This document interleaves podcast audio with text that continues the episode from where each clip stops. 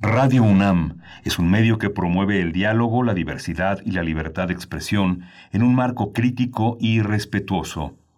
Los comentarios expresados a lo largo de su programación reflejan la opinión de quien los emite, mas no de la radiodifusora. Radio UNAM presenta Primer Movimiento. El mundo desde la universidad. Hola, buenos días. Hoy es eh, jueves 29 de octubre. Bienvenidos, bienvenidas a Primer Movimiento, a la radio universitaria Radio UNAM. Bienvenida a la radio universitaria de Chihuahua que nos escucha desde, nos escuchamos de 6 a 7 de la mañana en el horario local, de 7 a 8 en el horario de la Ciudad de México. Le doy la bienvenida a Frida Saldívar, que ya está en, en la producción ejecutiva, y Berenice Camacho en, en el otro lado del micrófono. Berenice, buenos días. Buenos días, Miguel Ángel. Muy buenos días a todos, a todas que ya llegan a estas frecuencias, el 96.1 de FM, el 860 de AM y también saludos, abrazos fuertes a Chihuahua. Hoy en esta mañana vamos a iniciar hablando, hablando de duelos, hace un poquito antes de entrar al aire escuchábamos este eh, eh, pues este audio este promo que es finalmente un llamado también a esta convocatoria que se titula cartas sonoras para cuerpos celestes. Lo vamos a estar conversando aquí los detalles porque esto también se enmarca en lo pues lo que tradicionalmente era la mega ofrenda de la UNAM y, bueno, ahora con estas necesidades, me parece muy interesante que hayan detectado estas necesidades distintas que tenemos ahora en 2020. Cartas sonoras para cuerpos celestes de la Cátedra Igmar Berman, la Fonoteca Nacional y otras instancias también, pues hacen esta convocatoria. Aristeo Mora, director de teatro y uno de los creadores del proyecto, de este proyecto, pues estará con nosotros. Igualmente Isabel Toledo, directora de teatro y también creadora del proyecto Cartas Sonoras para Cuerpos Celestes. Esto para arrancar esta mañana de jueves 29 de octubre de 2020. Sí, vamos a tener también, en, eh, como cada 15 días, la presencia del doctor Alfredo Ávila, ha sido un colaborador habitual de Primer Movimiento. Alfredo Ávila es investigador del Instituto de Investigaciones Históricas de la UNAM y presidente del Comité Mexicano de Ciencias Históricas. El tema de hoy son las atrocidades hechas por los mexicanos durante el periodo de la Segunda Guerra Mundial, esto en la sección Historia de México.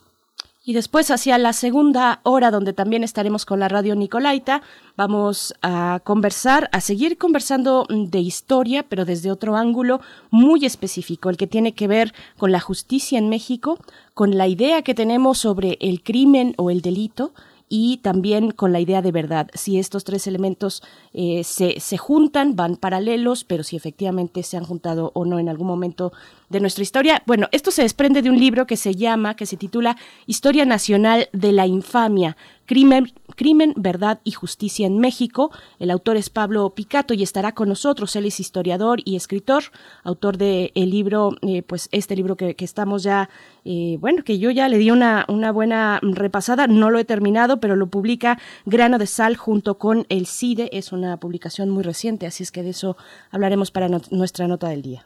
Sí, un libro fundamental que será fundamental para la historia de las representaciones de la violencia en México. Vamos a tener en, lo internacional las protestas musulmanas contra el presidente francés Emmanuel Macron. Vamos a tratar el tema con Moisés Garduño porque todo este tema tiene que ver con la presencia de Oriente, las afrentas que se han desarrollado en torno a una consideración del terrorismo que, eh, que, que recorre Europa. Moisés Garduño es profesor de la Facultad de Ciencias Políticas y Sociales de la UNAM. Es un especialista en estudios árabes e islámicos contemporáneos y también un colaborador habitual en primer movimiento.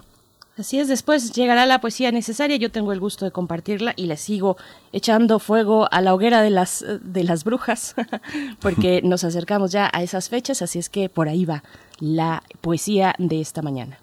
Sí, vamos a tener también la presencia de los mundos posibles. La mesa del día son mundos posibles. Lo tratamos con el doctor Alberto Betancourt. Él es profesor de la Facultad de Filosofía y Letras de la UNAM y el tema de hoy son los eh, temores, tremores de la era Trump. Un susurro, creo que los vecinos son terroristas. Esa visión del vecino de Next Door, de la puerta siguiente, hay este miedo por el otro. Así es, y nos seguimos también con, mm, en nuestra sección de derechos humanos con el tema de las elecciones en Estados Unidos, en este caso, por supuesto, su impacto en los derechos humanos en nuestro país. Vamos a conversarlo con Jacobo Dayan, el ex coordinador académico de la Cátedra Nelson Mandela de Derechos Humanos en las Artes de esta universidad. Y bueno, nos acompaña eh, alternadamente con otros colaboradores en esa sección dedicada los jueves a los derechos humanos. Así es que bueno, estos son los temas para la mañana de hoy, jueves los que se vayan acumulando y ustedes nos propongan también en las conversaciones que tenemos en redes sociales. Estamos ya eh, leyéndoles arroba P Movimiento en Twitter, primer movimiento UNAM en Facebook. Vamos a hacer nuestro corte acostumbrado ya de cómo amanecemos esta mañana a nivel nacional e internacional sobre la COVID-19 y también información de la UNAM. Sí, vamos. COVID-19. Ante la pandemia, sigamos informados. Radio UNAM de la COVID-19 aumentó a 90.309. De acuerdo con el informe técnico ofrecido ayer por las autoridades sanitarias, los casos confirmados acumulados se incrementaron a 906.863.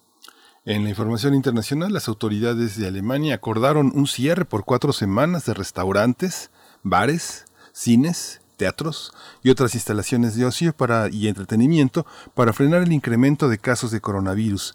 La canciller alemana Angela Merkel y los 16 gobernadores estatales del país convinieron, acordaron en implementar este cierre parcial que entrará en vigor el próximo lunes. En información de la UNAM, Melchor Sánchez Mendiola, coordinador de Universidad Abierta, Innovación Educativa y Educación a Distancia, destacó que la UNAM, como pocas universidades en el mundo, tiene acceso a diversas herramientas tecnológicas sustentadas en principios educativos sólidos para estudiantes y profesores y a fin de continuar con el proceso de enseñanza. Al participar en el programa de televisión La UNAM Responde, dijo que ante la pandemia la respuesta de la Universidad Nacional fue inmediata a través de plataformas de videoconferencia como Zoom, Webex, Google Meet, Microsoft Teams. Y también mencionó, bueno, bondades de otras plataformas, Skype y WhatsApp, ya que consumen menos ancho de banda y representan una opción para aquellas zonas donde hay poca conectividad o deficiente acceso a Internet. Mm.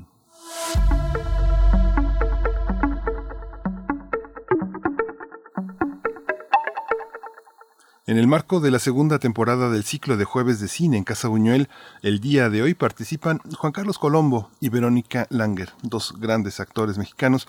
Este ciclo es parte de la campaña eh, hashtag Cultura UNAM en Casa y es una colaboración entre la Academia Mexicana de Artes y Ciencias Cinematográficas, Cultura UNAM, Cultura en Derecho, en Directo, UNAM, la Filmoteca de la UNAM y la Cátedra Berman de Cine y Teatro. Las sesiones se transmiten en vivo a través de Cultura en Directo en UNAM de la plataforma de YouTube. Así es, no se lo pierdan. Nos vamos a ir con música, ya está llegando y está desesperada la música por llegar. Hola Tarantino es lo que ya se escuchaba.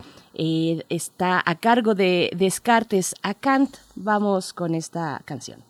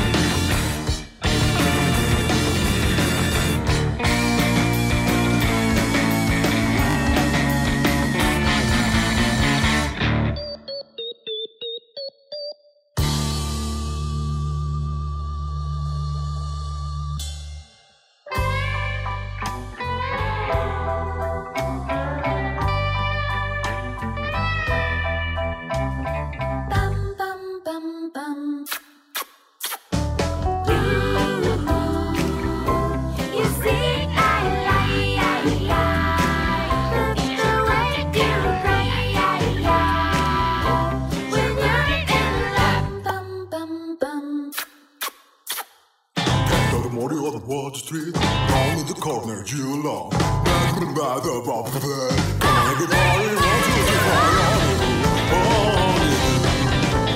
When I love you, I exactly you. Cause baby,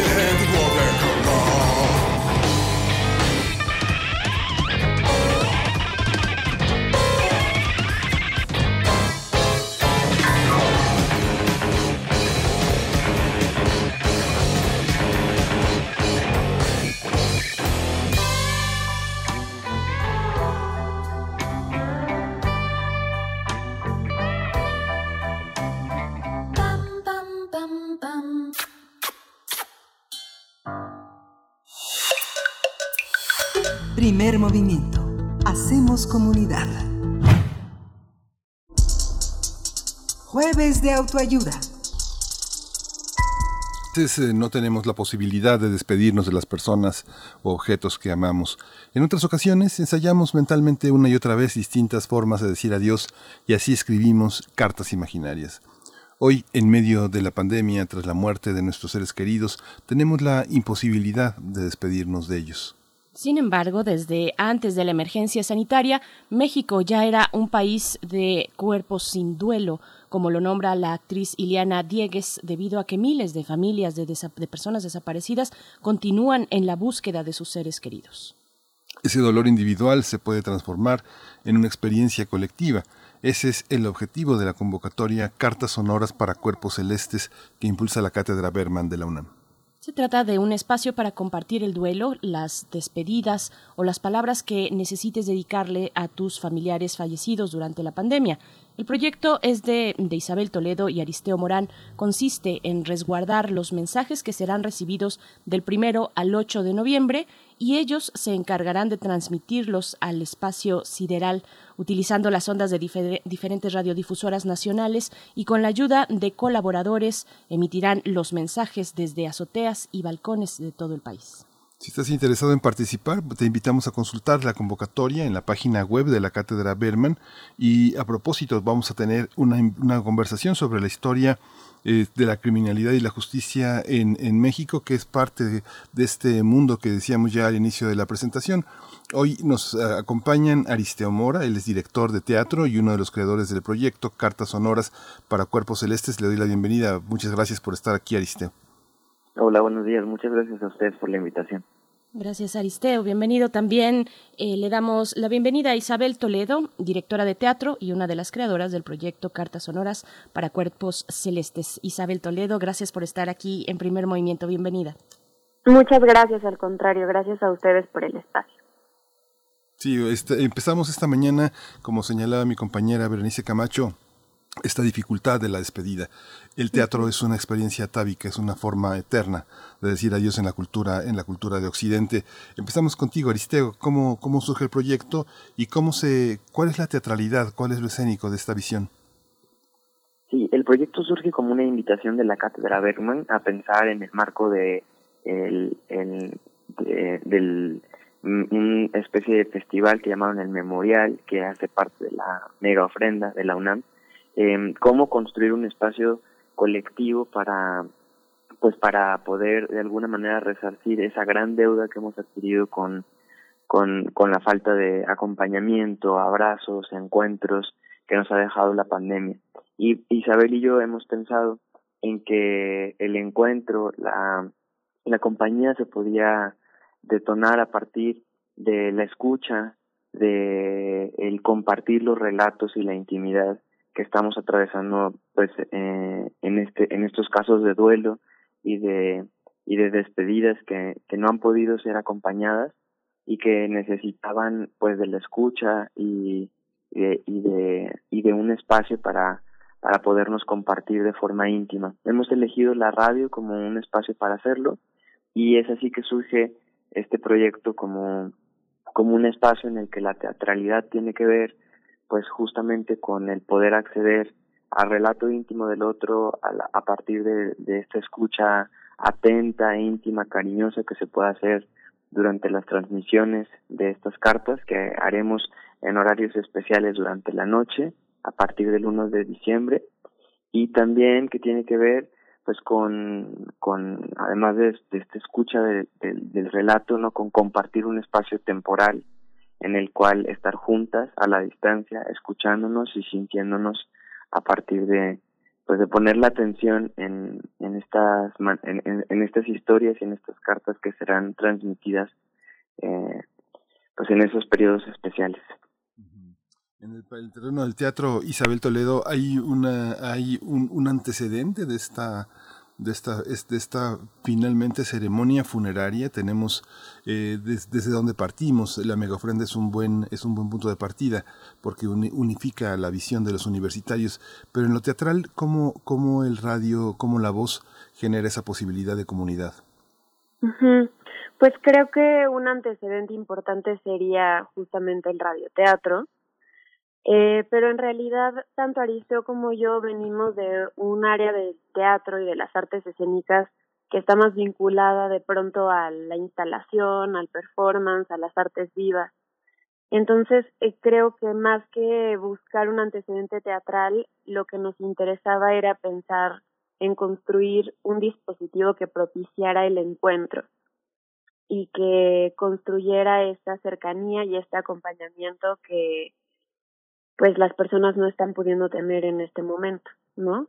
Y también rescatando eh, pues la esencia del, del rito funerario para nosotras, que, que es el poder eh, transitar de manera colectiva la pérdida, ¿no? Y bueno, algo que nos parece también importante y que hablamos mucho durante el proceso es que es una deuda adquirida, ¿no? Como esta posibilidad de encontrarnos y llorar juntas, atravesar eh, esta situación en colectivo y que este tipo de acciones no van a subsanar esa deuda, ¿no? Sino que son una especie de caricias, son pequeños encuentros que podemos tener a la distancia para sentirnos menos solos.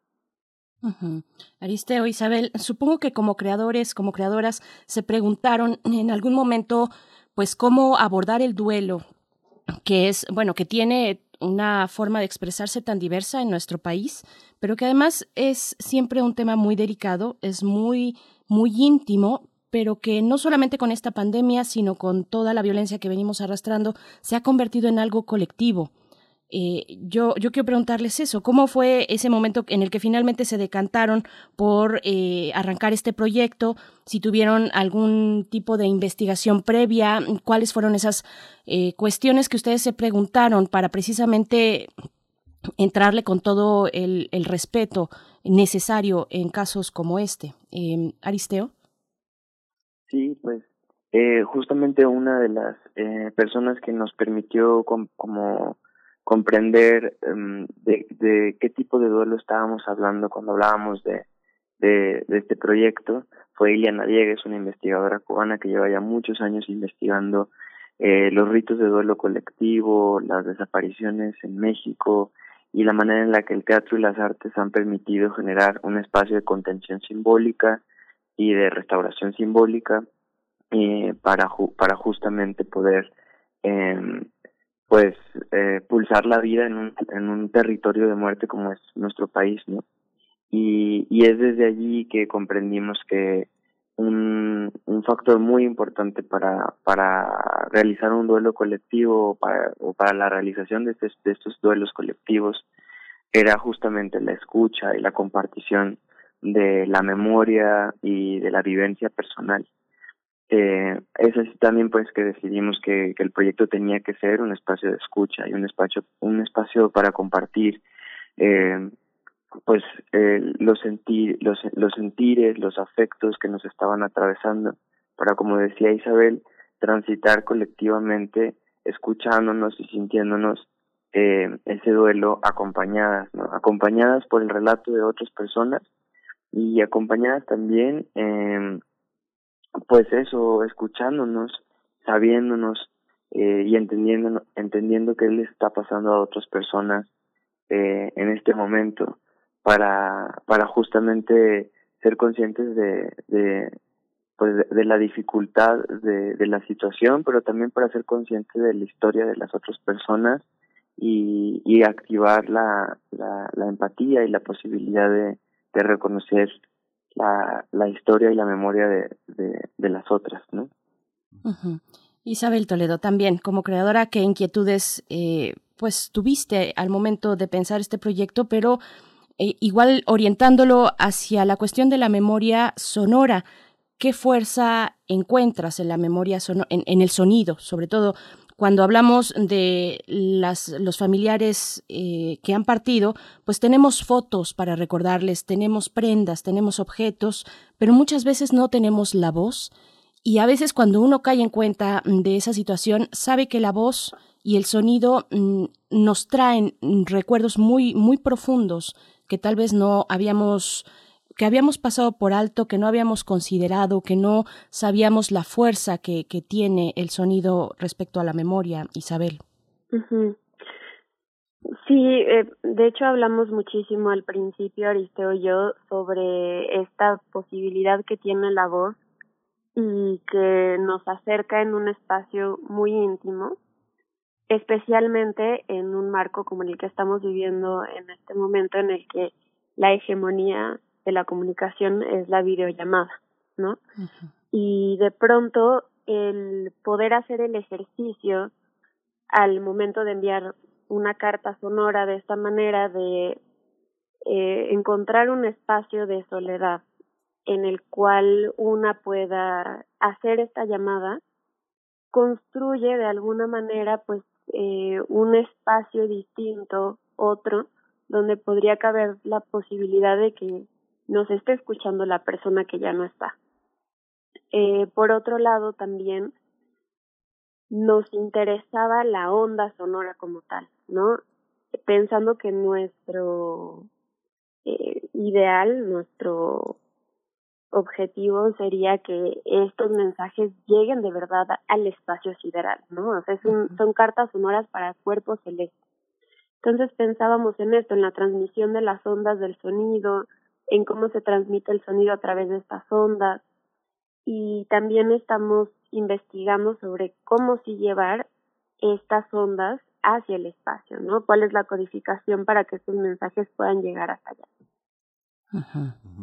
Aristeo, esta, esta, este performance, esta actividad que se desarrolla en el aquí y en, eh, en, el ahora, ¿tiene, ¿es susceptible de ser consultada, de ser revisitada, de compartirse? ¿Cómo, eh, cómo están pensando esta situación en términos eh, patrimoniales, que quede como un modelo, como una forma que se pueda expandir a otros horizontes eh, sociales. Sí, en principio la colaboración con la Fonoteca Nacional ha sido muy importante para pensar en el resguardo de este proyecto porque es justo la Fonoteca eh, la institución que se encargará de resguardar todos los mensajes que recibiremos del 1 al 8 de noviembre y que va a encargarse también de convertir eh, ese archivo en un archivo consultable, un patrimonio también que puede hablarnos a nivel sonoro de la situación que estamos viviendo en este momento en nuestro país. Y la intención es que el proyecto pueda pues realizarse pues gracias a la colaboración con todas las instituciones que participan en este periodo en México. Pero entendemos que eh, también puede eh, suceder en otros países en otros contextos en otras escalas y que realmente el proyecto eh, tiene está pensado para que su realización pueda ser pues eh, relativamente fácil en, en otros contextos no nos interesa mucho que estos espacios de duelo colectivo activados desde la escucha puedan acontecer en otros lugares pero por el momento eh, pues veremos cómo cómo es que funciona este espacio para las personas que vivimos en México y, y pues intentaremos eh, cuidar con todo nuestro cariño y con todo nuestro trabajo pues estos mensajes que nos llegarán con la colaboración de la fonoteca para que posteriormente pues la gente pueda también consultar eh, en las instalaciones de la fonoteca y en otros medios digitales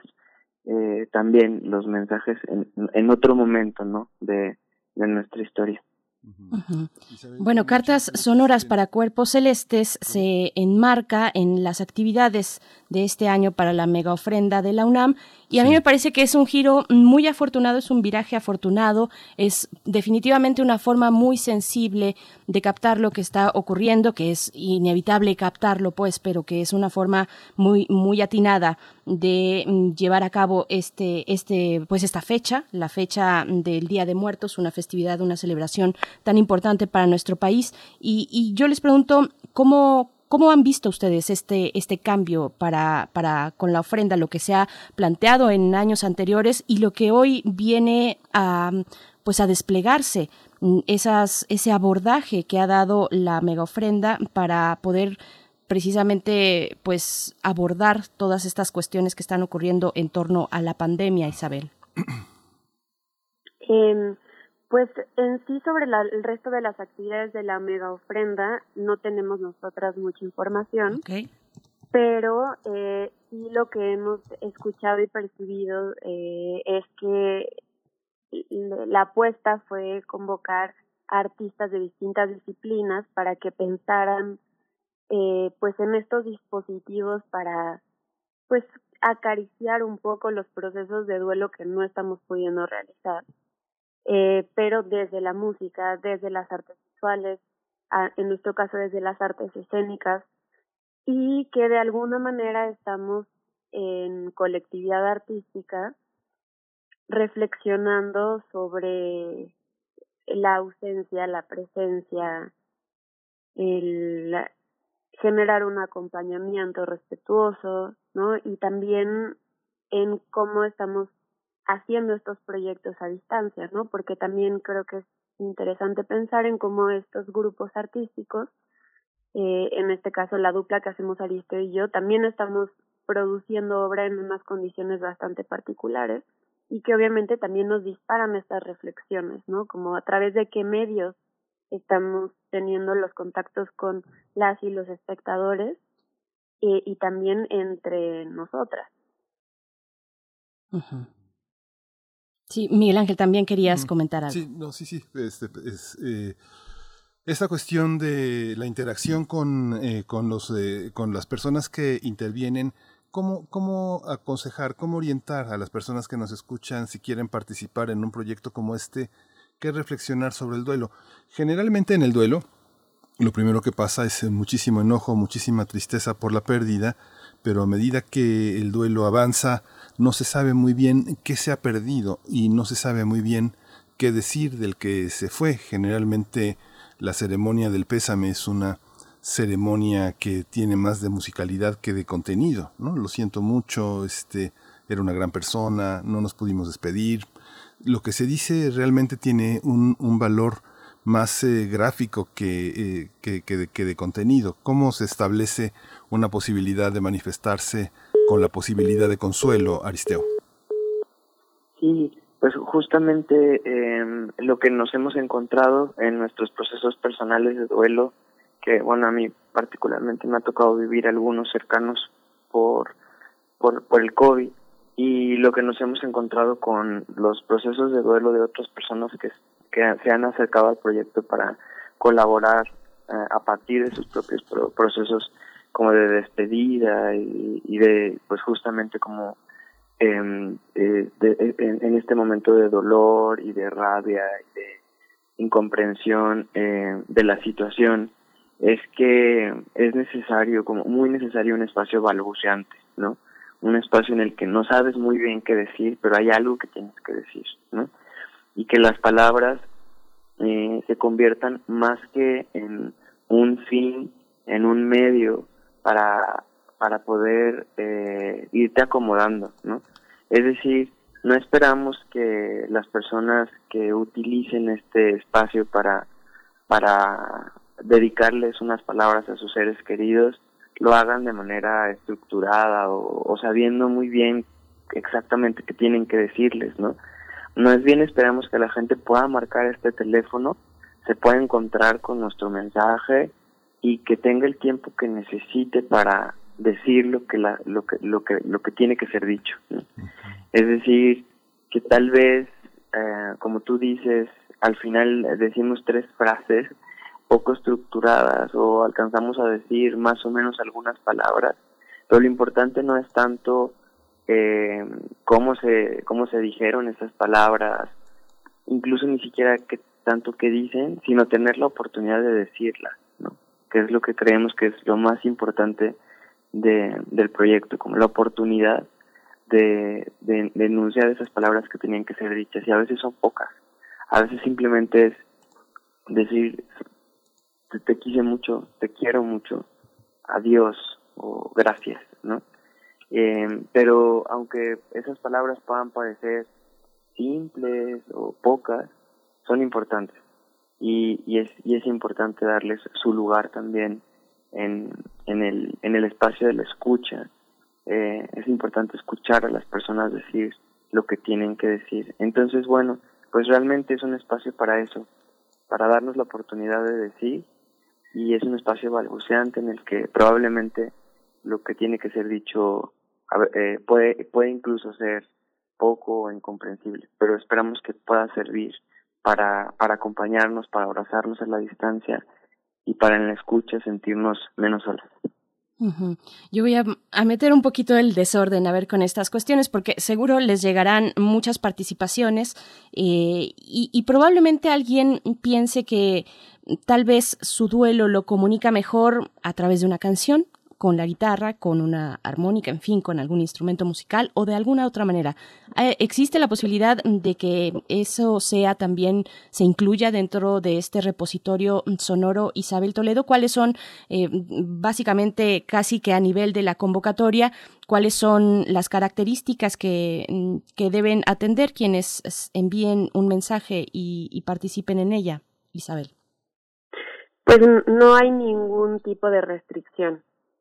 Eh, de hecho, una de las consignas que tenemos nosotras es que todos y cada uno de los mensajes que recibamos después eh, serán transmitidos del 1 al 6 de diciembre, serán guardados con el mismo valor y la importancia. Y como ya apuntaba Aristeo, no pretendemos que sea un espacio donde haya ni mensajes articulados, o sea, no hay ninguna expectativa alrededor de estas cartas, al contrario, hay más bien mucho respeto y mucho cuidado hacia los materiales y, y los mensajes que las personas quieran depositar en este buzón. Entonces pensemos este buzón como un buzón que no es de Aristeo es un buzón, un buzón de todas las personas que quieran dejar un mensaje en él y nos pensaríamos entonces a nosotras como guardianas más de este buzón que como eh, eh, quienes dictan que sí, que sí va y que no. Eh, Esta visión también eh, en, el, en, el, en el terreno de lo escrito, mucha gente eh, expresará lo escrito. ¿Hay manera de enviar también estas cartas a través de una plataforma en la que podamos leerlas? No, únicamente es a través del buzón de voz pero existiría la posibilidad de quien quiera escribir antes podría escribir su carta y después leerla, ¿no? Claro. Aristeo, esta parte de la dramaturgia eh, que, que, se puede construir para hilvanar las cartas es una, es una, es una práctica que en distintas radiodifusoras se ha hecho a través de muchas catástrofes que han acontecido en distintas partes del mundo. Esta, esta dramaturgia está contemplada en este proyecto? ¿Es algo que se pondrá en, en, en, opción una vez que se vea la respuesta del público? Sí, una de las ideas eh, principales para ir hilando las, las eh, cartas sonoras que vamos a recibir es que también Isabel y yo eh, escribiremos algunos textos alrededor de las cartas que compartiremos también como una forma de acompañar las las textualidades, las, las voces de las personas que, que nos van a enviar sus, sus mensajes. Y también esa dramaturgia se hará de la mano de Kenji Kishi, que es eh, el músico o el compositor con el que estamos trabajando en el proyecto, quien se encargará también de hacer todo este entramado sonoro de cartas, sonidos, músicas eh, especialmente compuestas para, para que las cartas sean abrazadas y envueltas por lo sonoro también y, bueno, finalmente esta dramaturgia será una dramaturgia sonora, textual y un tejido pues documental ¿no? de, las propias voces. Ese será el trabajo dramatúrgico que realizaremos con el proyecto y pues tendremos la intención, justamente como decía Isabel, pues de cuidar el material, de abrazarlo, de, de, de organizarlo y no necesariamente hacer una curaduría ni mucho menos, sino más bien de, permitirnos eh, organizarlo para que para que la escucha sea eh, la más cuidadosa posible. Por supuesto. Aristeo, Isabel, pues les agradecemos mucho. Yo les pido solamente que nos recuerden eh, cómo podemos participar. ¿Cuáles son las instancias involucradas, las instituciones? Está la fonoteca, está por supuesto la cátedra Bergman.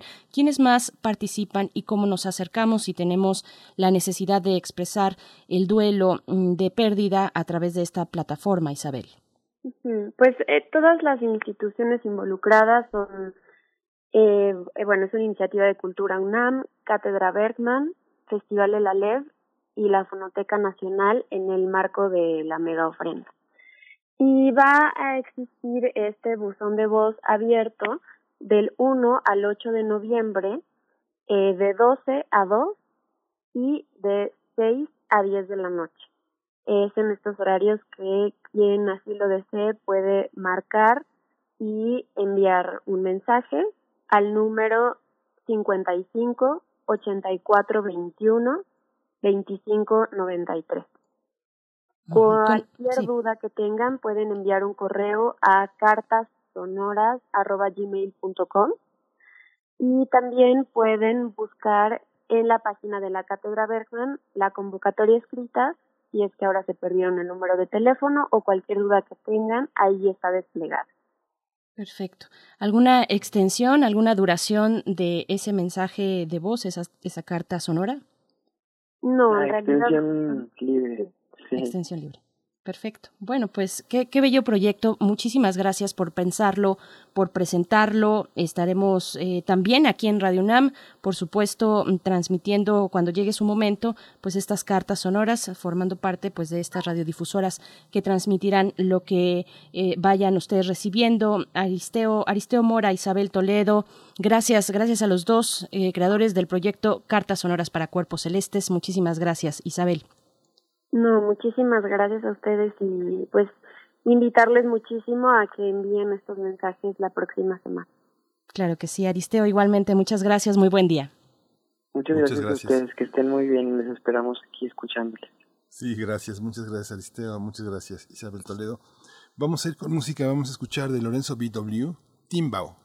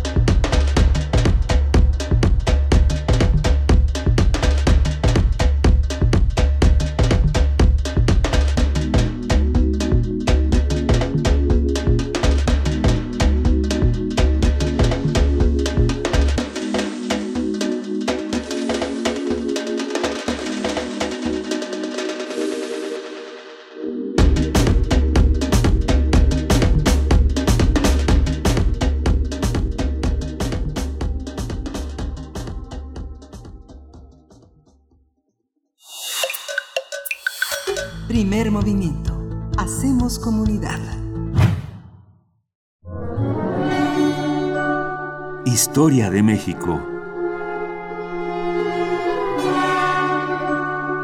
Ya nos acompaña a través de la línea de primer movimiento el doctor Alfredo Ávila.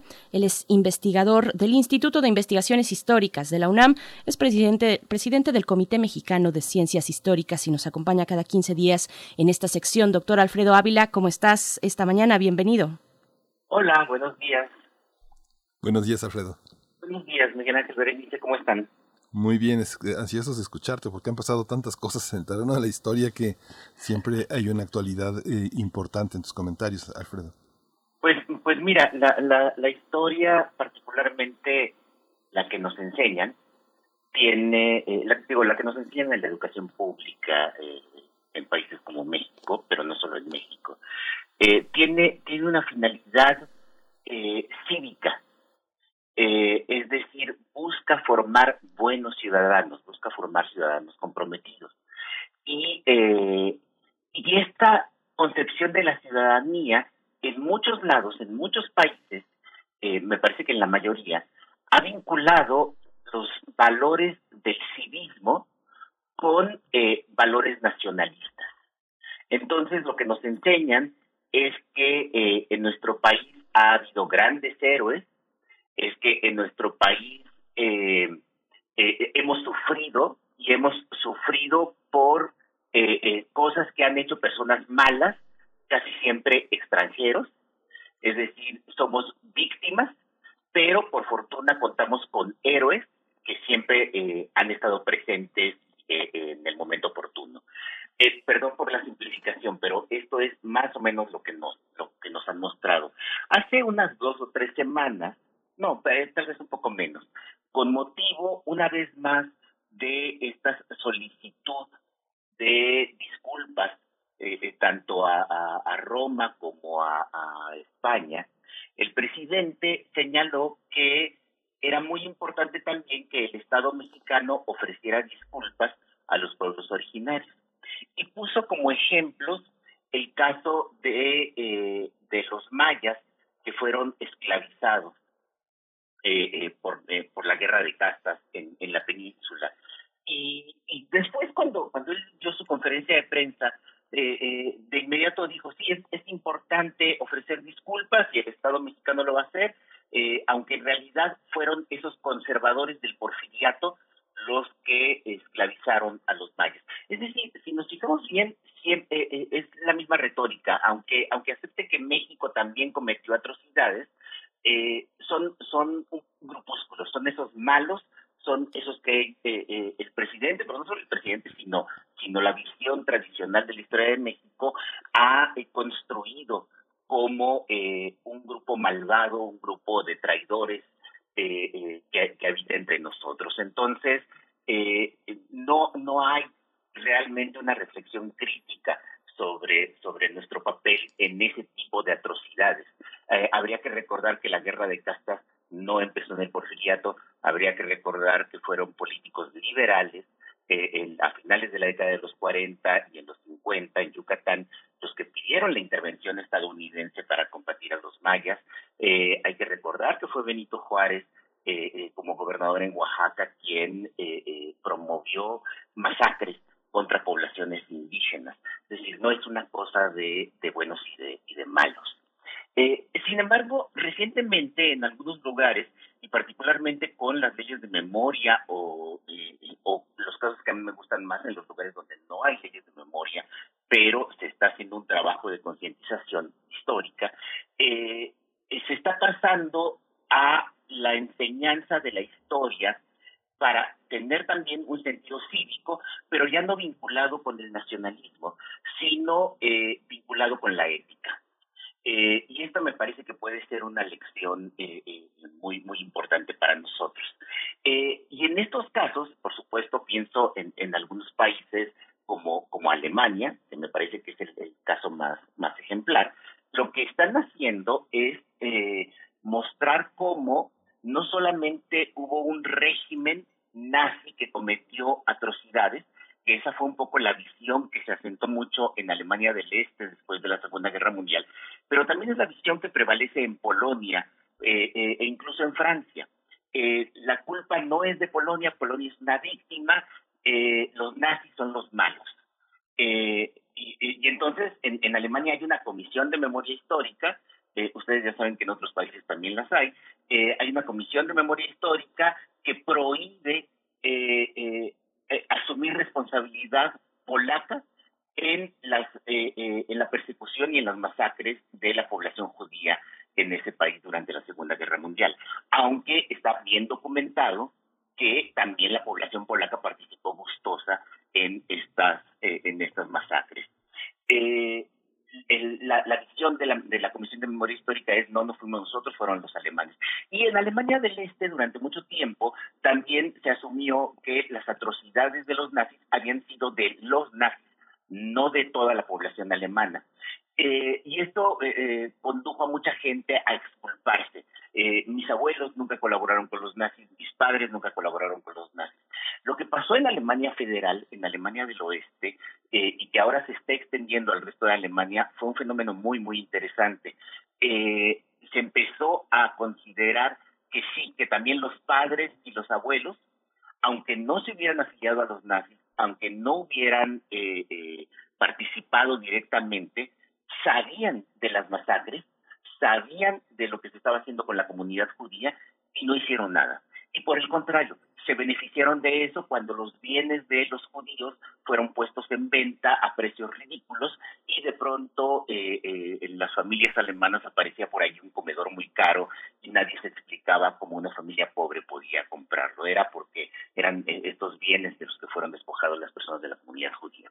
Ahora, no, no por supuesto, no, no, no es conmensurable, son casos muy alejados, eh, pero en México también hemos cometido eh, atrocidades y no solamente ha sido el Estado malo, es decir, no solamente fueron los conservadores los que esclavizaron eh, a mayas, cualquier cosa que sea eso de conservadores, tampoco fueron únicamente las autoridades las que cometieron eh, este tipo de, atrocidades en distintos momentos. Y me puse a pensar en la Segunda Guerra Mundial. Hace algunos años este, eh, se publicó, pero, pero en realidad lo que yo conozco es la, tesis, eh, una tesis presentada en la UNAM de eh, Carlos Inclán Fuentes, que se llama Perote y los nazis, las políticas de control y vigilancia del Estado mexicano a los ciudadanos alemanes durante la Segunda Guerra Mundial. y aunque el tema de, Carlos es eh, mostrar cómo funcionaban las eh, instituciones de seguridad eh, durante la durante la guerra, particularmente poniéndole atención a, a, las investigaciones políticas y sociales de la Secretaría de Gobernación que Miguel Alemán Velasco, siendo secretario de Gobernación de Manuel Ávila Camacho, echó a andar desde un principio con el objetivo precisamente de espiar y de vigilar a los potenciales enemigos internos, a la potencial quinta columna alemana y nazi dentro de dentro de México. Eh, y esto lo que a lo que condujo, pues ya se imaginarán ustedes, eh, pensando que eh, en, esa secretaría, pues nada más y nada menos que era Miguel Alemán eh, eh, el, que, el que estaba al frente, eh, alemán que es muy famoso en esa época por haber llegado de Veracruz rodeado de pistoleros, rodeado de matones, a los que integró en la Secretaría de Gobernación, y que tenía como oficial mayor de la Secretaría a Adolfo Ruiz Cortines, que también era un individuo que muy vinculado precisamente con estas prácticas que hoy llamaríamos gangsteriles de, control político eh, extralegales, pues ya se imaginarán ustedes cómo fue la persecución de, alemanes, eh, de japoneses y de italianos en, México. Eh, los decretos eh, de Manuel Ávila Camacho, particularmente los decretos de, de comienzos de 1941 y 1942, solicitando la vigilancia de, las, de estas comunidades extranjeras en México, eh, evolucionó muy rápido a convertirse en eh, una reubicación de extranjeros. Eh, la mayoría de, los, de, la población japonesa en México es una comunidad en la que había miles de personas, pero tampoco, tampoco eran demasiadas, vivían en la costa oeste del país fundamentalmente en el norte, ya muy cerca de la frontera con Estados Unidos, en Sonora y en Baja California, pero también algunos en Chihuahua y otros estados, y, eh, y en Jalisco, en Guadalajara había una comunidad importante. Y la mayoría, eh, eh, también en Chiapas, por ejemplo, eran trabajadores agrícolas y pesqueros. los más destacados, los más importantes, digamos, económicamente, eran aquellos que trabajaban con, con, ciertas cosas que eran muy novedosas en México en aquella época, como las florerías. y en Guadalajara había varios eh, eh, japoneses que se dedicaban a, esas a esas cosas.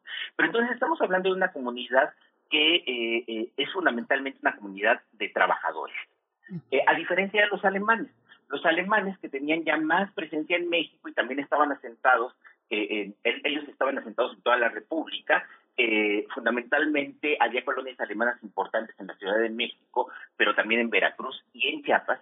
Estos, eh, eh, en estos casos había de todo.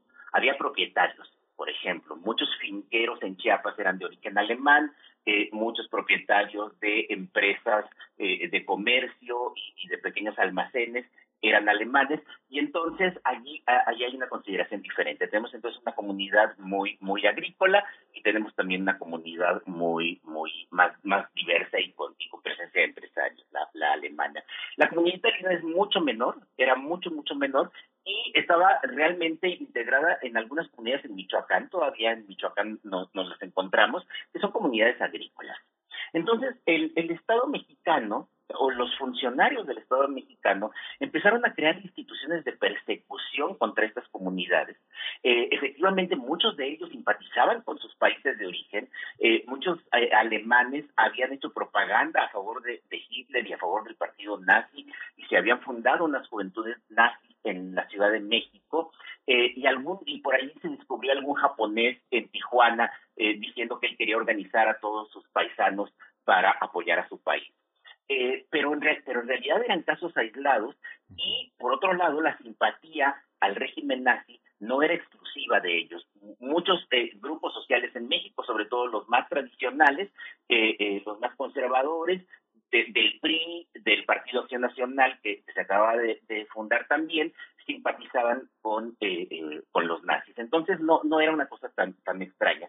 ¿Para qué sirvieron estas medidas? Bueno, las medidas de reubicación sirvieron para despojar de sus propiedades a personas de, estas comunidades, pasando por encima de, sus derechos, porque muchos de ellos eran mexicanos por naturalización y lo más interesante es que muchos de ellos eran mexicanos por nacimiento, descendientes de alemanes o descendientes de japoneses, y pese a esto, eh, fueron tratados como si fueran extranjeros perniciosos.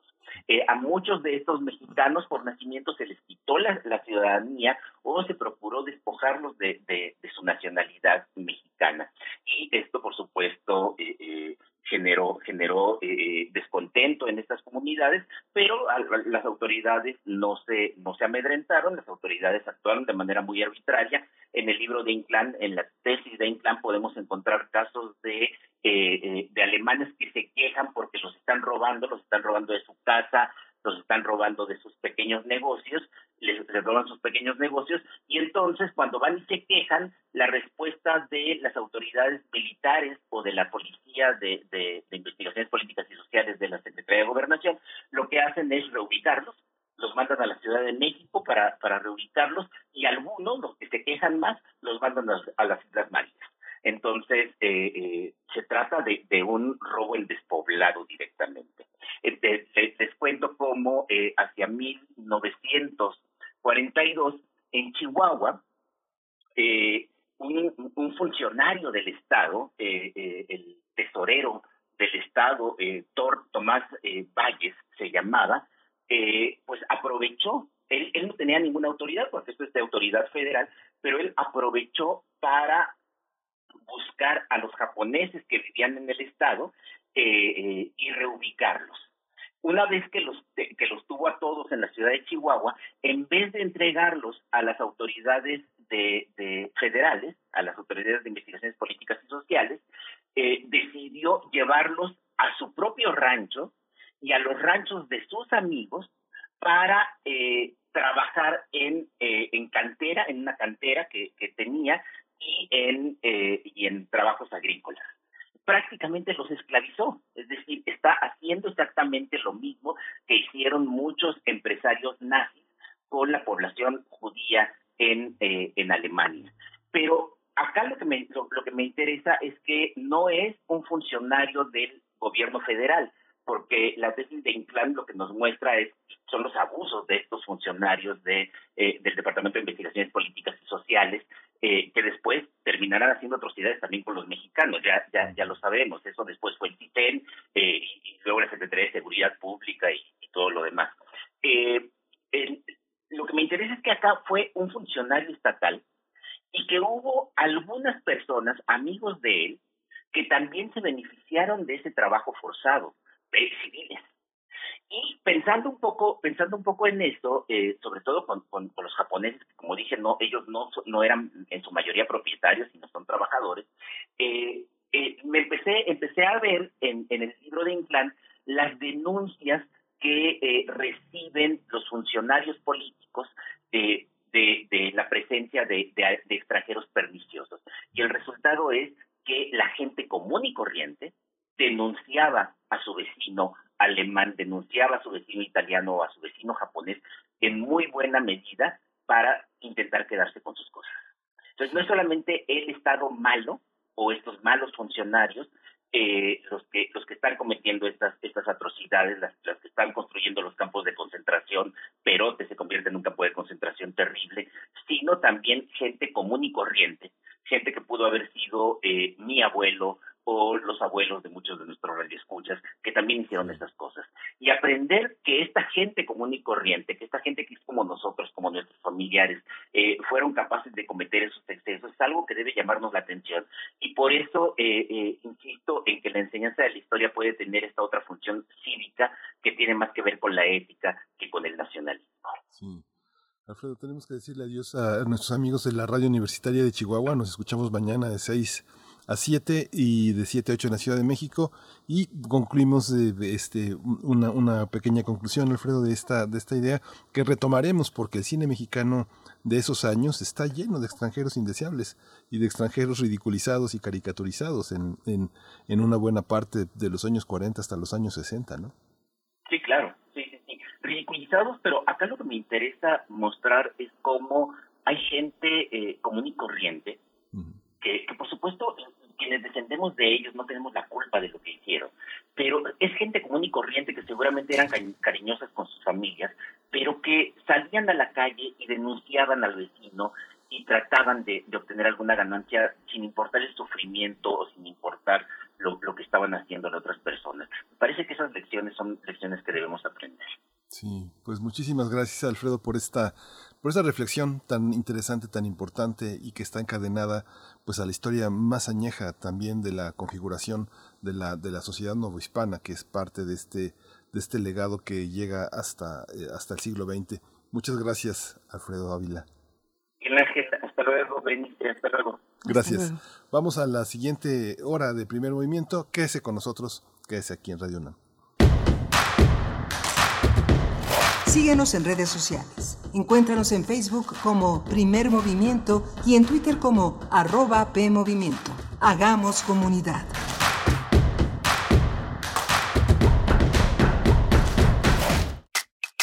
Info Ciudad de México presenta Voces por la Transparencia en la voz de Nora Estrada, de la Secretaría de Pueblos y Barrios Originarios y Comunidades Indígenas residentes de la Ciudad de México antes de la pandemia, estuvimos trabajando en algunas de las escuelas primarias de pueblos originarios en Xochimilco, Milpalta y Tlalpan, para poder trabajar con distintas juegos y dinámicas con las niñas y los niños, la importancia de la protección de sus datos personales como una forma de salvaguardar su identidad, como una forma de prevenir eh, trata, por ejemplo, enganchamientos y sobre todo cómo empezar a ejercer su ciudadanía.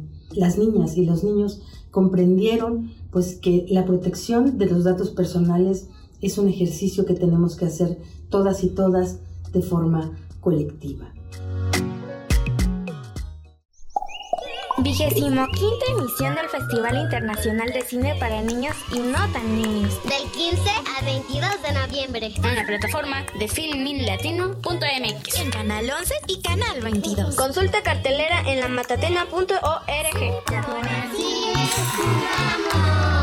¿Te acuerdas de...? Pero te peinas, ¿eh?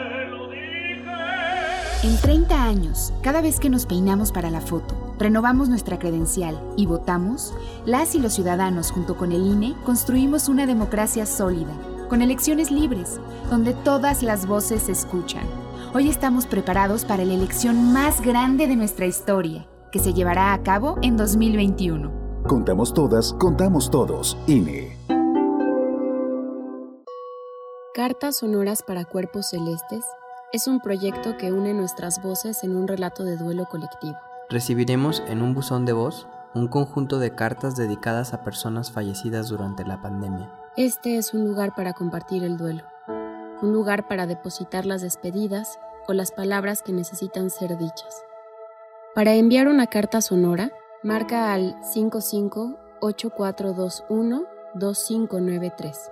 Recibiremos llamadas del 1 al 8 de noviembre en los siguientes horarios, de 12 a 2 de la tarde y de 6 a 10 de la noche. Todas las cartas sonoras serán transmitidas en horario nocturno entre el 1 y el 6 de diciembre en esta y otras radiodifusoras nacionales y sonarán desde azoteas y balcones de todo el país.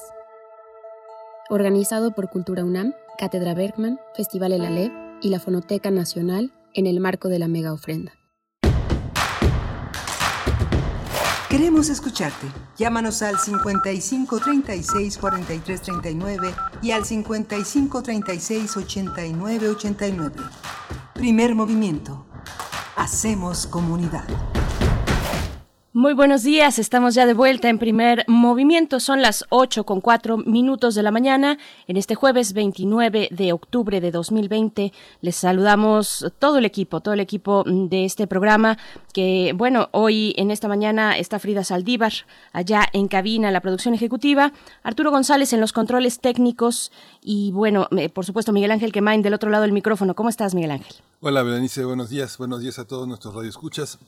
Estamos en una víspera muy importante que, eh, como aquí en este país todo se adelanta, el, el Buen Fin, el, 12 de diciembre, el 6 de enero, el Día del Amor y la Amistad, pues decimos que por lo menos lo que viene guarde, guarde la distancia, eh, no salga a pedir calaverita, eh, trate de, consumir toda la artesanía que tiene una, un aspecto duradero, eh, para el Día de Muertos del próximo año, esta capacidad de guardar cuestiones que producen artesanos, que hacen productores, a quienes podemos eh, ayudar, beneficiar, solidarizarnos con la compra de flores de cempasúchil, con la compra de, de muchísimos recursos que tiene la decoración para el Día de Muertos, montemos un altar, pero sobre todo mande sus calaveritas. A primer movimiento es una es también una manera de también hacer comunidad, de hacer de esta de este espacio de la radio, un gran espacio de colaboración, de radiodifusión que eh, nos conecta, que nos hermana en esta,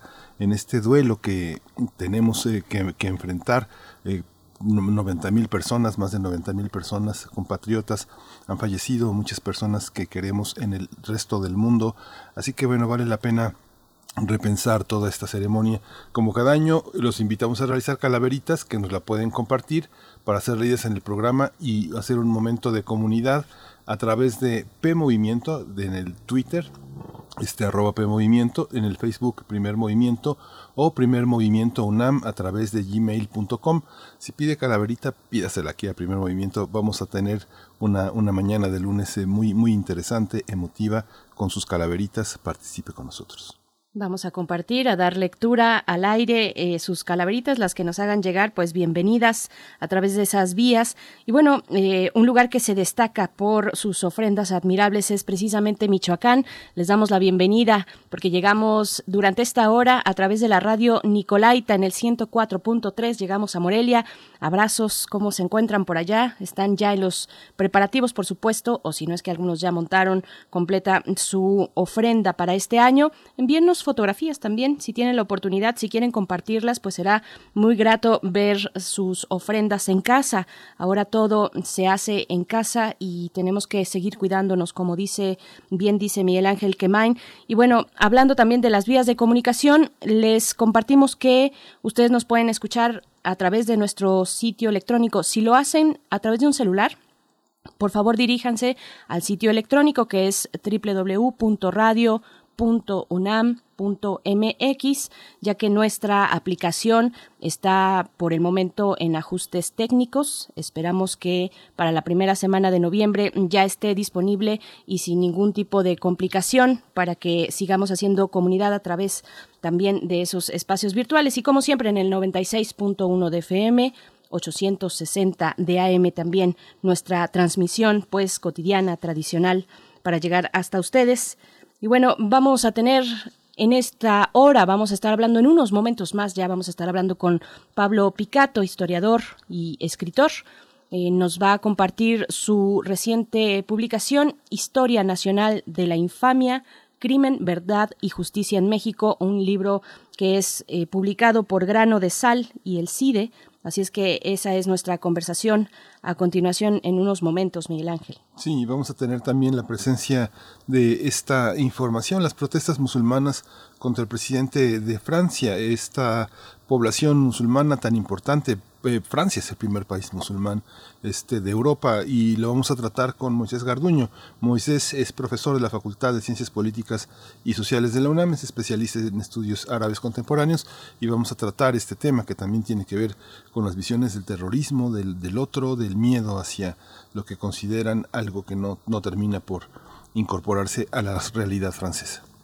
Muy bien, pues escríbanos en redes sociales sus comentarios sobre estos temas. Vamos ahora sí con nuestra nota del día. Vamos. Primer movimiento. Hacemos comunidad. Nota del día. El escritor Pablo Picato nos presenta su libro Historia Nacional de la Infamia, Crimen, Verdad y Justicia en México. En su obra explora diversas expresiones criminales de nuestro país durante el siglo XX en el aquí y ahora. El autor relata la forma en que los tribunales, la opinión pública y la literatura procesaban los delitos, pero además explica cómo México se ganó la fama de ser un país violento. A partir de la idea borgiana de que la infamia es una superficie de imágenes, el escritor muestra cómo la sociedad mexicana desarrolló el alfabetismo criminal, es decir, la capacidad para conocer, procesar, sancionar los hechos delictivos, a veces al margen del ámbito judicial. Pablo Picato recurre también a la literatura para comprender el significado que autores y lectores dieron al asesinato en épocas pasadas.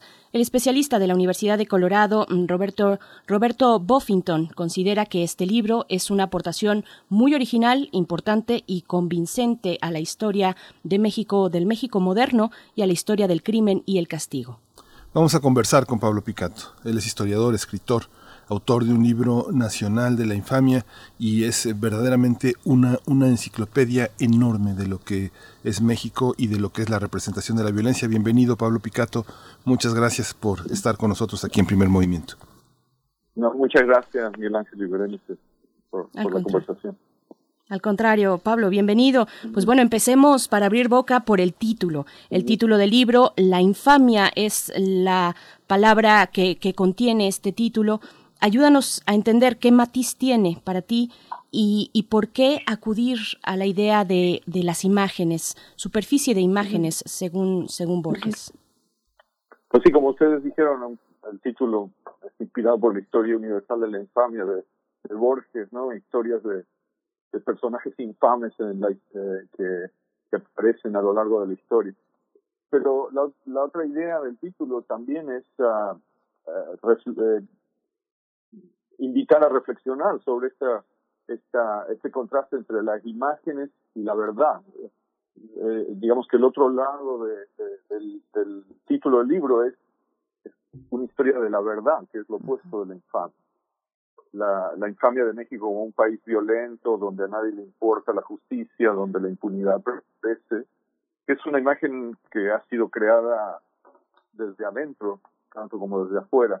Eh, en, en, en, la historia del siglo XX mexicano, es una eh, imagen falsa que el libro trata de mostrar. Mucha gente durante el siglo XX también ha combatido, ha tratado de, de, de contrarrestar. ¿no? Eh, en cierta forma es una historia de, de la búsqueda de la verdad también. Esta relación eh, estableces, por ejemplo, que justamente después de la revolución empieza todo el tema que tiene que ver con eh, la relación entre política y crimen. Eh, ¿Cómo se involucra la política después de la revolución mexicana? Estableces que hay un porfirismo que lo que revela es una imagen de México en paz, una, idea donde se castigan los pequeños delitos, el alcoholismo, algunas, algunos robos sin importancia entre una población que está muy atemorizada y muy controlada. ¿Cómo se da esa transición, Pablo? La revolución fue un momento de gran violencia, eh, no solamente política, sino una alteración de la vida cotidiana de la mayoría de la población en el país, ¿no? Entonces, lo que podemos ver, miramos las estadísticas de crimen del siglo XX, es que eh, después de la revolución la violencia continuó siendo muy alta en el país, especialmente en los años 20, principios de los años 30, y luego comenzó a disminuir. En términos de lo que tú me preguntas, ¿cuál es la relación con la política? Lo que eh, es muy claro y muchos historiadores ya han estado trabajando en esto es que cuando se instala una nueva clase política postrevolucionaria, trae consigo un montón de hábitos violentos que caracterizaron su experiencia eh, en la revolución y que también caracterizaban la política local, ¿no? El caciquismo, eh, el uso de pistoleros.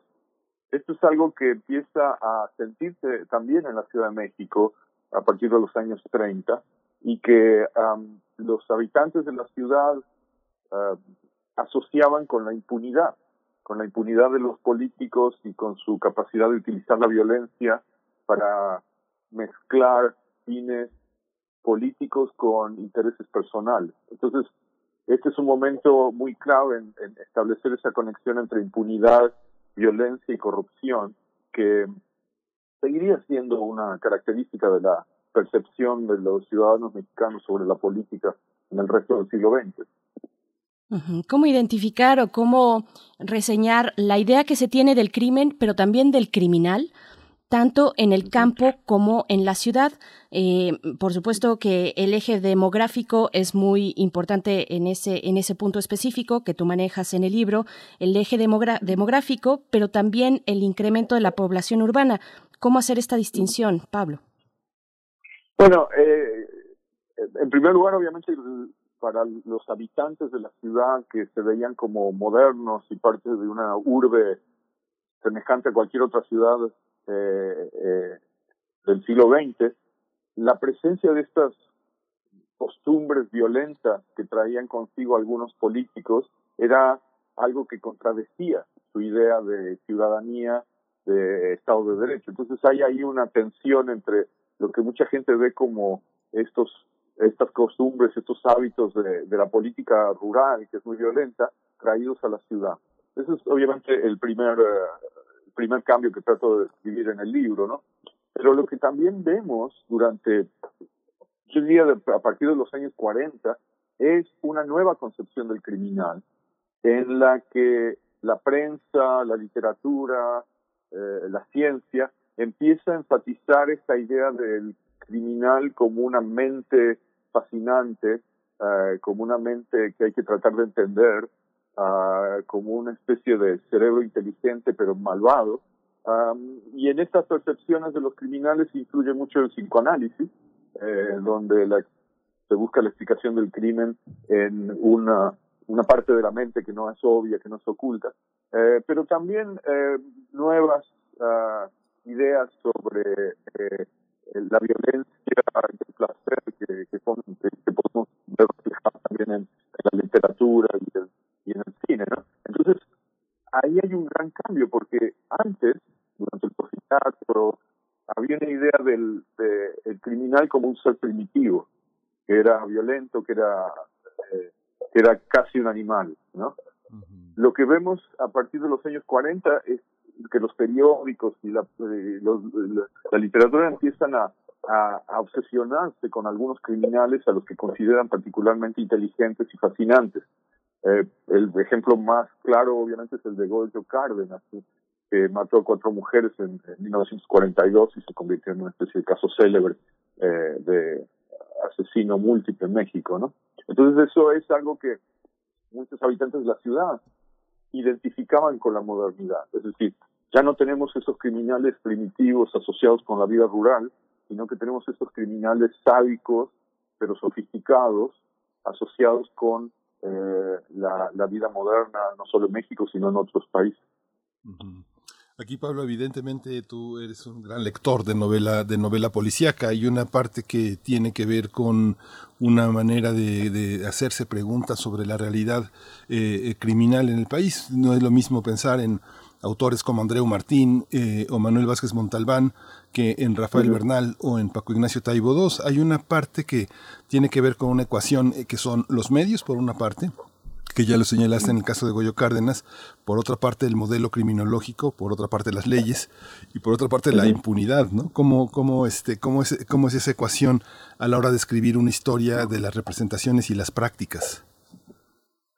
Bueno, eh, lo primero que yo encontré investigando para este libro fue que en los años 40 la literatura detectivesca o, o policial era muy popular en México. Había muchos, muchas revistas, muchos lectores, muchas traducciones de, de los clásicos del género, a pesar de que el gobierno y el sistema cultural eh, y, y, la intelectualidad no le otorgaban ningún mérito literario a, a, este tipo de literatura, ¿no? Se consideraba que quien escribía literatura policial era una especie de aficionado eh, que, que, realmente no era un buen escritor, ¿no?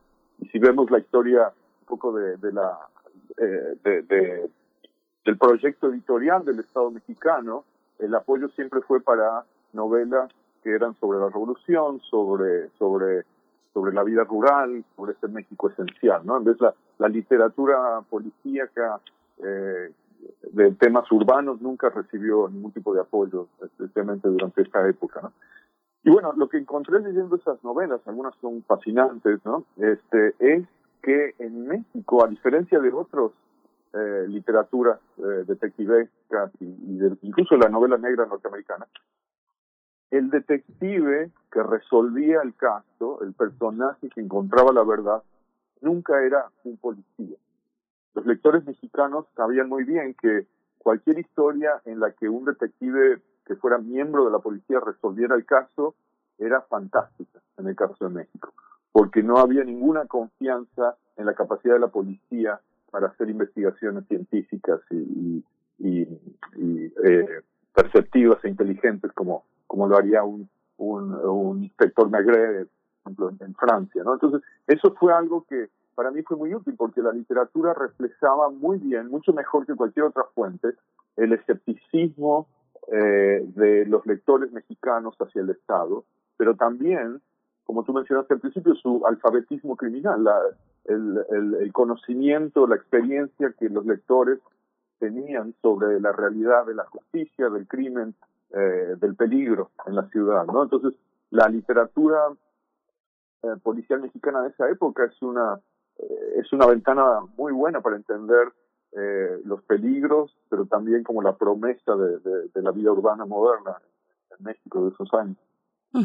Me, re me, regreso, Pablo, eh, a la cuestión de la mente criminal, su acercamiento, el tratamiento por parte de las distintas instituciones y te pregunto qué tanto qué tanto en ese sentido es importado y qué tanto es sello de la casa. Pienso, por ejemplo, ahora mencionabas el psicoanálisis eh, de la mente criminal y pienso en el, en el FBI o también cuando se habla hablas de la de una idea primitiva de la mente criminal que, que yo entiendo según viene de una teoría lombrosiana, es decir, qué tanto uh -huh. exportamos y qué tanto es nuestro y cómo está esta hibridación. Sí, ahí eh, es, esa es la pregunta clave, ¿no? Porque es un momento en el que el pensamiento o, o, la, la, experiencia del crimen en México se encuentra en diálogo con lo que nos viene de otros países, ¿no? Para hablar, por ejemplo, nada más del cine, ¿no? Este, vemos que en México empiezan a llegar las películas de gangsters, eh, que empiezan a ser eh, presentadas en los cines mexicanos junto a las películas mexicanas. La, la, la moda, la forma de vestirse asociada con los gangsters también tiene eh, mucho que ver. Hay algunos políticos como Gonzalo N. Santos que les gustaba usar ametralladoras Thompson, que eran las que usaba eh, que usaba Al Capone en Chicago en los años 20. ¿no? Hay una especie de, moda ahí de, los gangsters que es absorbida en México. Lo mismo sucede con esta idea del criminal como una especie de mente maestra, ¿no? Um, hay, hay, hay mucha literatura y cine que, um, que, que traen eso a México, ¿no? Si tú quieres. Pero lo que yo creo que caracteriza eh, la experiencia mexicana de esta, de esta nueva concepción del criminal es um, la idea de que una um, de que la verdad no nos va a llegar de parte del Estado, de que los jueces o los detectives nunca van a resolver plenamente un caso. Que lo que hace falta, en el caso de México, para realmente entender el crimen, es la voz del criminal, la confesión. Como ustedes saben, en México la confesión era la prueba más útil para la policía y los jueces para declarar a alguien culpable. Y de hecho, desde esa época, el uso de la tortura para obtener confesiones era, era muy común. Eh, mucho más de lo que yo pensaba, por lo menos al, al acercarme al tema, ¿no? Entonces, la confesión del criminal se convierte en la verdad sobre el crimen. Y esto es algo que obviamente tiene paralelos en, otros lugares, pero que en México es muy importante porque refleja el escepticismo de los lectores y del público hacia esas otras voces científicas y autorizadas em, que, que, hablan sobre el crimen, ¿no? Como los jueces, los detectives, los, los criminólogos, ¿no? Eh, y es por eso que, por ejemplo, el Goyo Cárdenas, eh, después de que lo metieron en la cárcel, se convirtió en un autor que escribió tres libros. Eh, no, no, no eran necesariamente muy, muy famosos los libros, pero había un interés en escuchar su voz, ¿no? Y eso es algo que creo que caracteriza esta nueva concepción de los eh, criminales en México, ¿no? A mediados del siglo XX. Sí, ahora que hablas del cine y que hablas de la literatura, eh, está eso que eh, desde la crítica, desde la academia se ha calificado como un subgénero, eh, que en realidad pues tiene una carta de naturalidad como las mejores novelas, eh, ahora que hablas del terreno de la confesión, uno piensa en Dostoyevsky, uno piensa en la gran literatura rusa y en la gran literatura latinoamericana, por supuesto, pero aquí, Pablo, hay una, me refiero a la, literatura y al cine, porque hay unas reglas del género, así como la novela del vampiro tiene sus reglas, también eh, hay un código de la violencia. ¿Cómo lo, cómo lo has percibido? Por ejemplo, si matamos eh, alguien, nos hacemos cargo de la viuda y de sus hijos, eh, o, uno de sus hijos forma parte de la mafia, o este, no, no meterse con los niños, o perdonarle la vida a un hombre mayor, o aplicar la ley fuga, o este, generar este, un tipo de códigos que justamente en este siglo mucha gente decía que se han roto eh, las matanzas, el, la, falta de dignidad en, la, en el abuso de los cuerpos, en su presentación, en, su, en sus cortes, etcétera. ¿Cómo se representa? ¿Han cambiado los códigos? ¿Cómo son? ¿Cómo es esta historia de los códigos de la dignidad, de la indignidad en los cuerpos, la representación de lo femenino, de lo masculino y de la infancia, Pablo? Digo, gran pregunta, pero este, ¿cómo, cómo lo has visto? sí, es una pregunta. Y además a mí yo siempre trato de tener mucha precaución en conectar mis hallazgos como historiador con el presente, ¿no? Porque pienso que uh, mi, mi, función es mostrar cómo era esto en un momento claramente distinto del presente.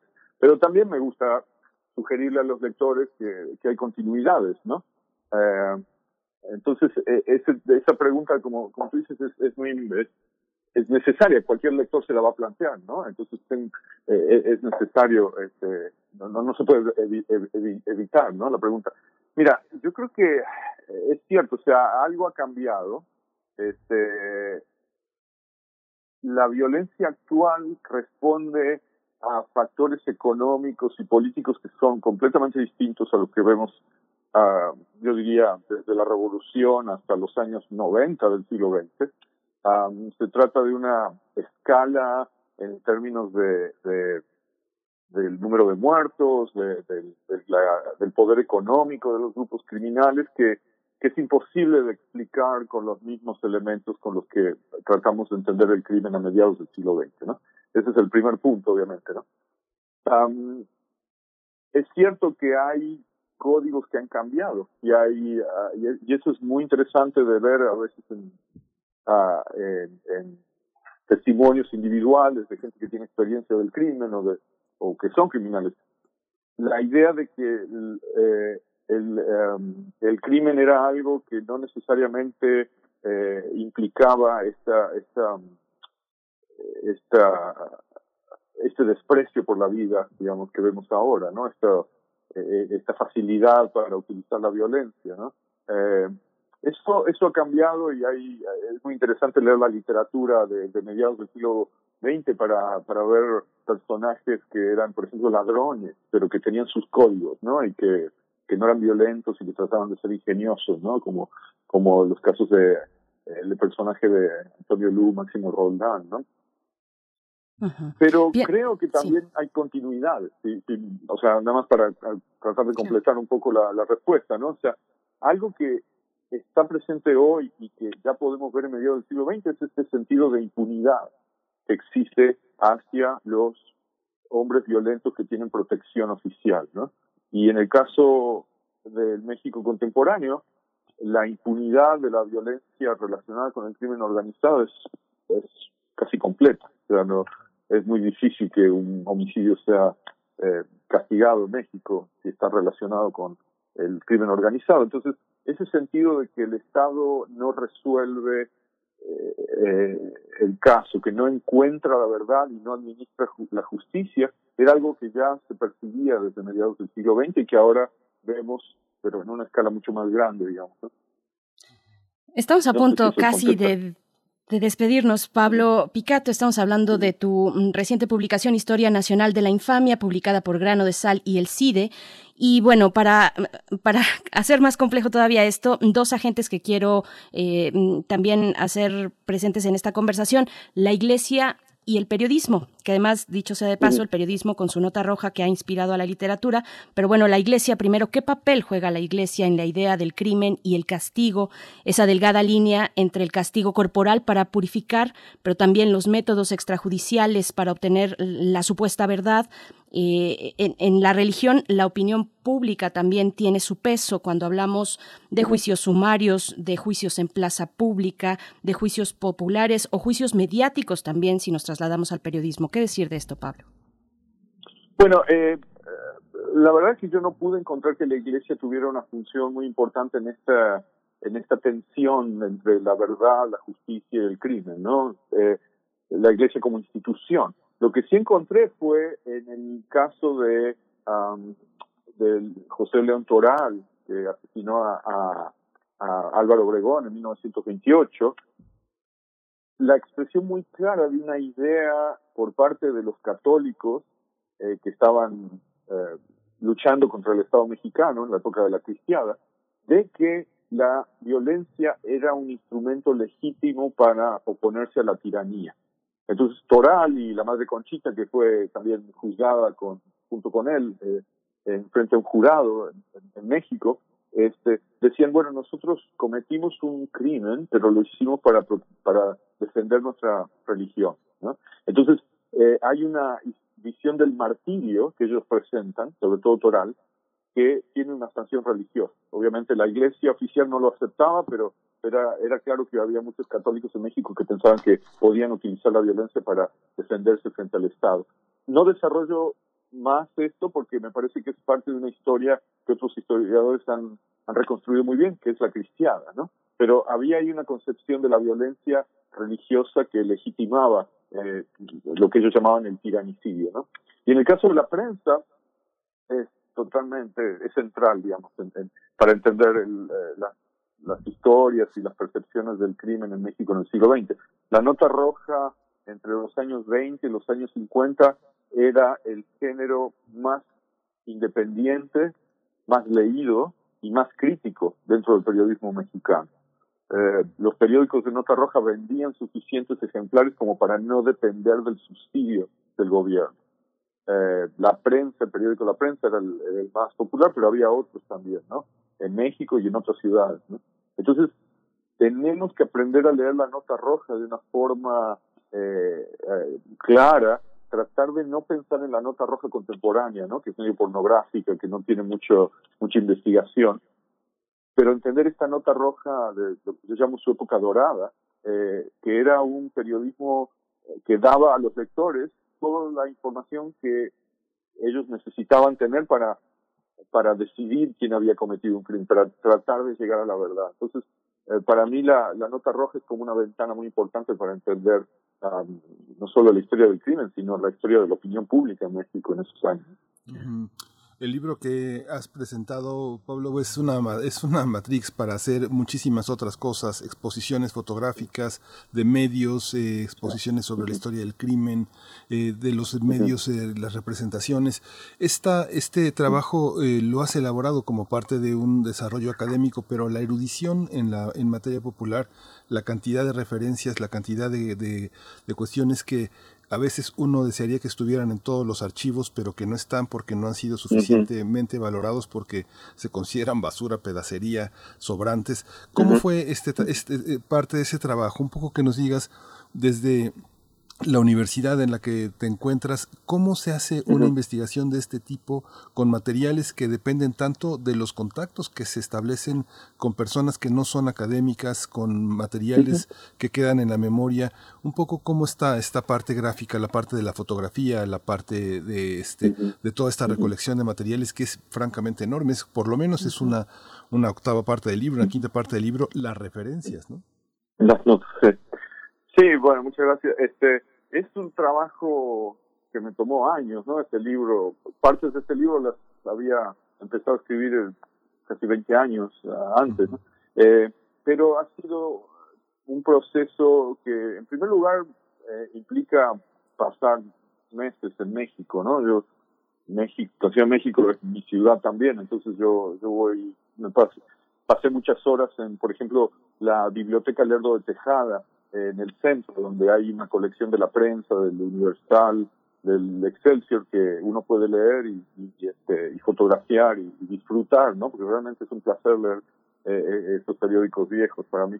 Eh, en el Archivo General de la Nación es, complicado a veces eh, hacer la investigación porque los archivos judiciales de la Ciudad de México, ah, en el momento que yo estaba haciendo la investigación, no estaban bien organizados, no, no era posible consultarlos eh, completamente, entonces eh, requería mucho trabajo. Y luego, eh, como tú dices, ¿no? Es como un collage de un montón de fuentes distintas. Por ejemplo, uno de los hallazgos más importantes para la, parte del libro, que son la, eh, la colección de las novelas de Chucho Cárdenas, este detective periodista que se publicaba cada domingo en la prensa, eh, pues me lo encontré en una librería de viejo de la calle Donceles.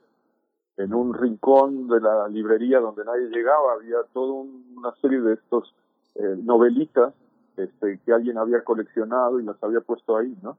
También la revista eh, Selecciones Policíacas y de Misterios, que era una, una muy buena revista que publicaba autores mexicanos, que no está en las bibliotecas, porque como te decía antes, nadie pensaba que eso era literatura seria. Entonces, muchas bibliotecas mexicanas, bueno, que no sepa ninguna, tiene una buena colección de esta literatura policial.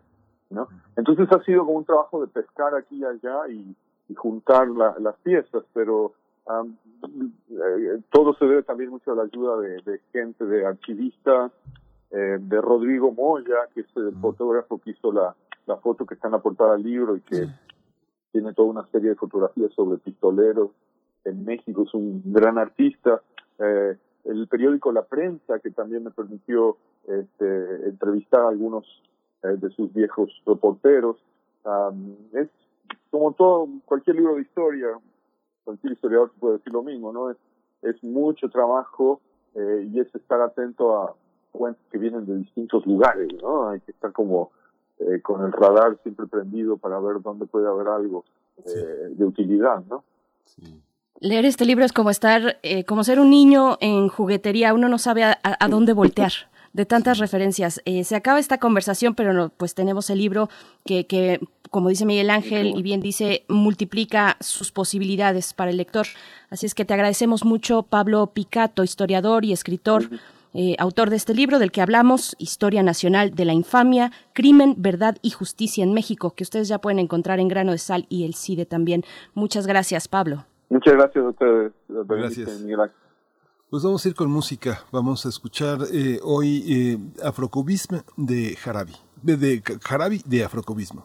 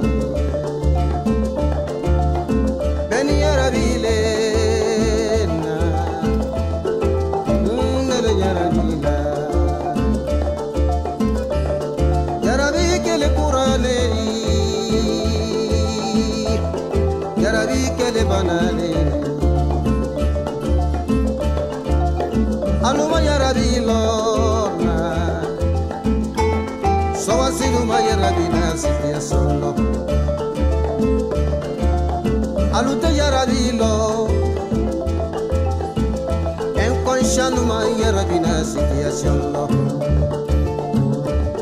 yarabi kele dololeri yarabi kele banaleri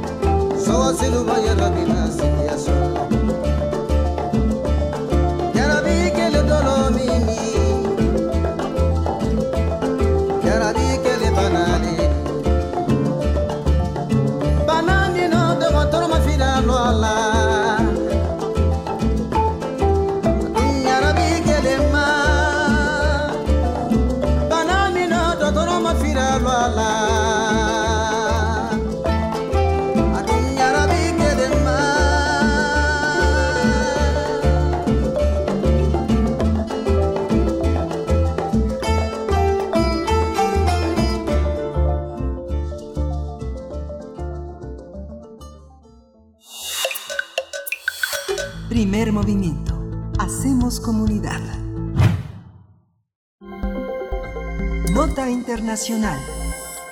En Turquía, Bangladesh y Pakistán se, ha registrado, se han registrado protestas contra el presidente francés Emmanuel Macron. Los asistentes a las movilizaciones han quemado banderas francesas, así como fotografías del mandatario.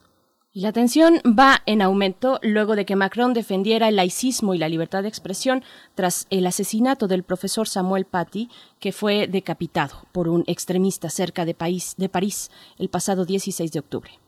El maestro mostró una caricatura eh, del profeta Mahoma mientras impartía una clase, lo que desató la ira de algunos padres de familia y derivó en su asesinato por parte de un joven de origen checheno que pertenece a una rama radical islamista.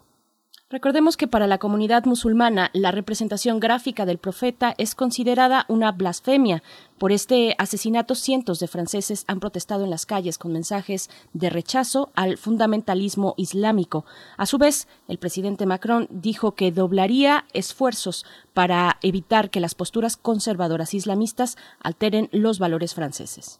En contraparte, el presidente turco Recep Tayyip eh, llamó a boicotear los productos franceses y a manifestarse contra Francia. También dijo que su homólogo francés necesitaba tratamiento mental y consideró que incita a la islamofobia. Pues vamos a conversar sobre este tema, las protestas en países musulmanes tras el plan de gobierno francés contra el llamado separatismo islamista. Este día nos acompaña a través de la línea en primer movimiento Moisés Garduño. Él es profesor de la Facultad de Ciencias Políticas y Sociales de la UNAM, especialista en estudios árabes e islámicos contemporáneos. Bienvenido una vez más, profesor Moisés Garduño. ¿Cómo te encuentras esta mañana? Gracias por estar aquí. Buenos días, Berenice. Buenos días, Miguel. Buenos días a nuestra audiencia. Eh, ahí estamos a sus órdenes. Buenos días. Gracias. Gracias, Moisés. Bueno, no empezó, no empezó ayer la, esta cuestión de normalización de la presencia de los eh, musulmanes islamistas en el suelo francés, en educación, en consumo, en una serie de hábitos que incomodan mucho desde la gente de derecha del Frente Nacional en el sur de Francia hasta la gente más, dicen que más educada en el norte, en París. ¿Cómo, cómo está esta situación? Sí, bueno, yo lo que estoy viendo junto con lo que acaba de pasar hace cuatro horas en un nuevo ataque en Niza, en donde Nuevamente hay tres eh, fallecidos debido a un nuevo ataque muy parecido al del profesor que acabamos de mencionar en la introducción. Eh, yo lo que veo es un recrudecimiento del discurso público islamofóbico en términos políticos en Francia. Como bien dicen, no es la primera vez que tenemos lamentablemente este debate y víctimas en medio de esto, sino que ahora se ha eh, superpuesto en el discurso público en una especie de rebatinga entre Macron, principal digamos, líder en términos eh, legítimos y de popularidad en Europa, frente a Erdogan, que es actualmente pues uno de los presidentes en los países de mayoría musulmana, con más popularidad justamente en medio del vacío de poder que hay en el Medio Oriente. Eh, yo pienso que esta parte del discurso de la guerra, de los eh, embargos económicos o de los estos eh, pues, llamados a hacer un boicot a los diferentes productos respectivamente turcos en Francia y franceses en Turquía, pues tiene que ver básicamente con lo que estamos viendo al interior de la propia Europa y de algunos países como Turquía también, frente al fracaso que estamos viendo en el manejo de la crisis del COVID-19. Eh, recordemos, por ejemplo, que en Francia en particular eh, la popularidad del presidente Macron ha caído prácticamente hasta un 30%, recordando que llegó a tomar el poder con un índice de 60% y que la reelección la tiene en abril del 2022, por lo cual, bueno, eh, como han hecho sus predecesores en el poder también, utilizar este tipo de componentes islamofóbicos, de llamamiento al odio y de pues ataques que han ocurrido en el interior de Francia, se presenta como algo ideal en estos momentos de mucha tensión donde la sociedad francesa pues, había protestado contra, por ejemplo, la reforma de pensiones del año 2019, los altos precios del combustible, la violencia policial. Recordemos también la huelga de transporte público y qué decir las protestas de los famosos chalecos amarillos. Eh, todo esto en conjunto pues representó un fuerte reto al presidente Macron que hizo justamente hacer que su popularidad, su popularidad bajara a este porcentaje que tenemos ahora.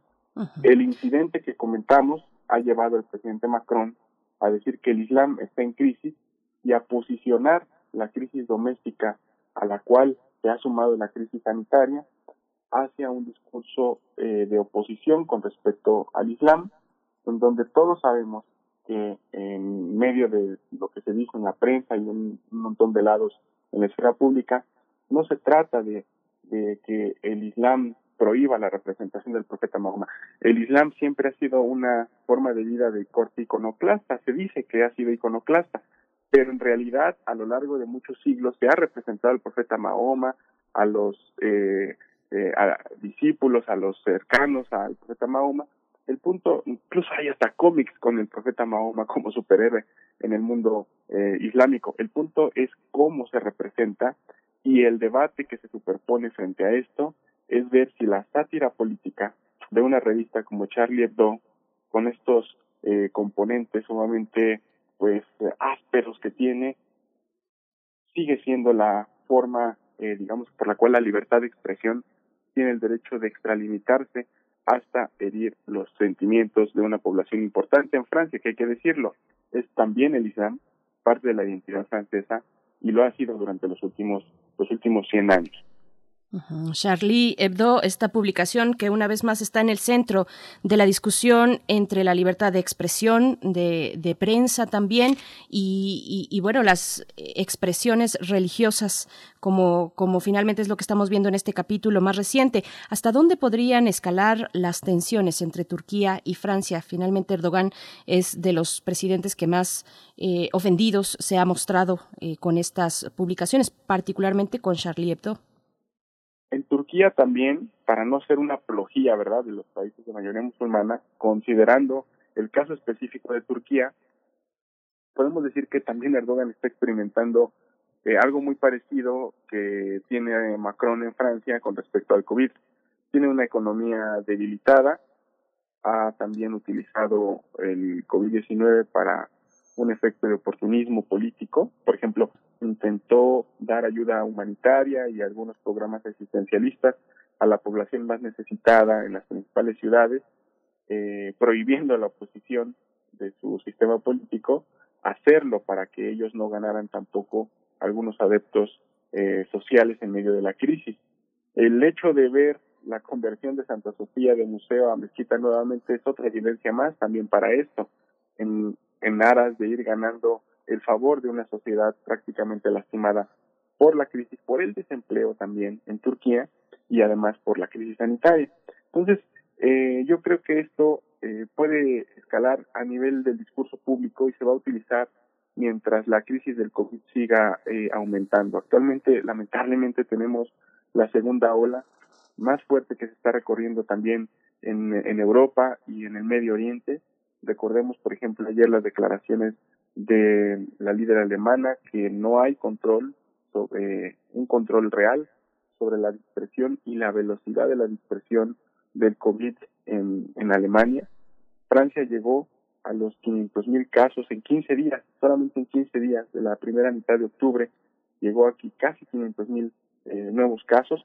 Entonces, eh, tenemos también aquí que esto se va a inflamar, se va a utilizar y lo, si podemos poner una tela de juicio aquí, dentro de todo este contexto de utilización del discurso público, lo que vemos con el profesor en el norte de París, lo que vemos hoy en Niza, lo que vemos y vamos a ver en las protestas en Bangladesh, en Pakistán, que yo creo que eso es a lo que se refiere la pregunta de Berenice, ahí es donde vamos a ver realmente los riesgos, porque la gente es la que está siempre en medio de estos discursos públicos y es donde más eh, sangre luego suele correr con respecto a esto y más violencia, no solamente física, sino también simbólica, que es a donde todo este discurso incendiario pues suele llegar. Esta historia de la construcción de leyes contra el separatismo islámico tampoco empezó ayer. También es una idea que el Frente Nacional desde los años 70 con toda la con todo este reproche de Argelia contra las políticas francesas se, se, dio y se ha dado de una manera muy frecuente. hay un momento en el que la, Academia Francesa, el Collège de France, la Sorbona, eh, tiene una plantilla importante de migrantes, prácticamente gran parte de las mentes más brillantes francesas vienen del norte de África, de sus colonias. Eh, la literatura se ha transformado, Maris Conde, Patricia Monsieur, Edard Glissant, ha sido una enorme presencia de otros de otros orbes. ¿Esto va a prosperar, Moisés? ¿Tú consideras que esta, este utilizar igualdad, fraternidad, libertad es, es, es, una buena bandera para establecer esos mecanismos cuando justamente esta consigna elabora el matiz de las diferencias? Eh, yo creo que eh, lamentablemente el presidente Macron ahora se siente un poco presionado precisamente porque los adversarios de la derecha, particularmente del frente que comenta Miguel Ángel con respecto a Le Pen y sus aspiraciones presidenciales para abril de 2022, pues están tratando de utilizar todos los errores que Macron está cometiendo en medio de esta crisis multinivel, a tal grado de que yo creo que el COVID también, así como destapó el racismo en Estados Unidos, la frágil red de salud en México, los componentes autoritarios en Turquía, destapó lo que todos ya sabíamos en términos históricos, como bien comenta Miguel Ángel, la islamofobia en Francia. Y se va a ver presionado para lanzar este famoso plan que llevó a decirle que el Islam estaba en crisis y que luego Erdogan le dijo que necesitaba tratamiento porque tenía problemas mentales, que es básicamente una especie de limitación a la movilidad de, por ejemplo, algunos clérigos o hombres de religión o de estudios de jurisprudencia que provengan de otros países y que viajan constantemente a Francia, a lo mejor ahora con estos nuevos eh, aditamentos o normativas se va a limitar esa movilidad, incluso hasta una restricción mayor de la que ya existe. Actividades religiosas en público, bueno, lo hemos visto constantemente con el debate del velo, pero también hay otras, como bien eh, se puede presentar, como por ejemplo, se dice la posibilidad de obligar a ciertas personas de origen eh, extranjero, particularmente de origen de países de mayoría musulmana, a adoptar nombres franceses. Disminuir e incluso desaparecer fondos destinados a colectivos que están luchando contra la islamofobia en Francia, como es el caso del colectivo contra la islamofobia, que ha sido una de las organizaciones más lastimadas después de todo esto. Entonces, esto está fundamentado en creencias también, estadísticas también, porque la estadística a veces también el dato también se construye, en donde las personas actualmente en Francia creen que el 31% de la población francesa es musulmana, cuando en realidad la población es solamente del 9%, y se cree que para el año 2050 esta población del 9% puede llegar a convertirse, a convertirse hasta en un 18 o 20%, con lo cual se está visualizando al musulmán como algo ajeno a la sociedad francesa, como algo peligroso e igual y sinónimo a la, al extremismo eh, que estamos viendo en algunas escenas hoy en Francia, y no se le está considerando como parte de la solución de la lucha contra el extremismo en Francia. Ese es básicamente lo que estamos viendo y creo que Macron se va a ver eh, presionado a implementar para tratar de que de galvanizar a la base social que está con la derecha y tratar de ganar algunos adeptos y robárselos a Le Pen en los próximos 18 meses. Profesor Moisés Garduño, nos queda muy poco tiempo, pero yo te pregunto algo que yo creo que es una reflexión que todos y todas nos debemos hacer, cómo acercarnos de manera crítica y equilibrada a aquellos que probablemente mal llaman Islam radical, no sé si está mal usado el término, si es precisamente parte del lenguaje eh, empleado por la islamofobia, pero bueno, finalmente, cómo sacudirnos aquello que el 9-11 nos heredó eh, una imagen engañosa sobre el Islam. ¿Cómo, ¿Cómo entender este Islam radical, por ejemplo, en Europa? Sí, eh, muchas veces se ha preguntado si el Islam promueve la violencia o no, eh, considerando las palabras del profesor Reza Aslan, por ejemplo. El punto no es preguntarnos si el Islam es violento o no, si es radical o no. La persona que es radical será radical siendo musulmana, cristiana, judía, budista. En, en sí, ahorita también habría persecuciones por parte de poblaciones budistas, eh, en el caso de los Rohingya, por ejemplo, y todos pensamos, generalmente pensamos que el budismo pues es una filosofía sumamente pacifista.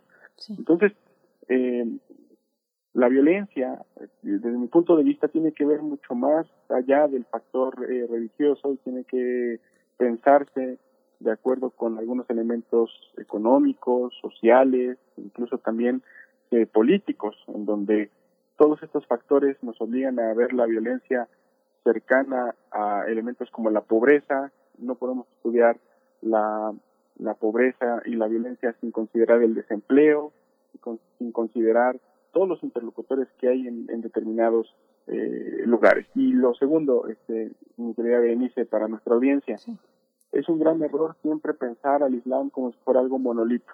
El Islam es la forma de vida más diversa de todas las que tenemos actualmente, a tal grado de que el Islam en Marruecos no se vive de la misma forma que el Islam en Indonesia o en el caso de Turquía o en el caso de Chiapas. Por lo tanto, preguntarnos sobre si el Islam o los países musulmanes o los países o el mundo islámico, ¿verdad? Como generalmente se dice, siempre es necesario delimitar y acotar en qué momento histórico y en qué parte en concreto estamos haciéndonos esa pregunta para poder nosotros profundizar con estos factores sociales, económicos y políticos, cómo se hace uso del Islam y en qué casos muy particulares se puede llevar a casos de violencia, como en cualquier otra parte y cualquier otro discurso a nivel internacional, ¿no? El Ku Klux tiene también cuestiones de racismo, el budismo tiene su ala también que utiliza eh, eh, el odio y lleva mucho a violencia también, y bueno, cierta, ciertamente también hay grupos, ¿no? minoritarios, pero ciertamente hay grupos dentro del Islam que eh, hacen uso de este, de este, de esta labor. El punto es que los musulmanes, eh, que son al menos uno de cada cinco habitantes de este planeta es musulmán, tiene una parte importante que contribuir en la lucha contra ese extremismo al interior de los propios países donde se da este tipo de fenómenos. Sí, interesantísimo. Pues muchísimas gracias, Moisés Garduño, mm, esta, este panorama, esta aclaración, esta nota de pie de página que es una portada totalmente. Moisés Garduño es profesor de la Facultad de Ciencias Políticas y Sociales de la UNAM, un especialista en estudios árabes e islámicos contemporáneos y un amigo, un amigo del primer movimiento. Muchas gracias, Moisés.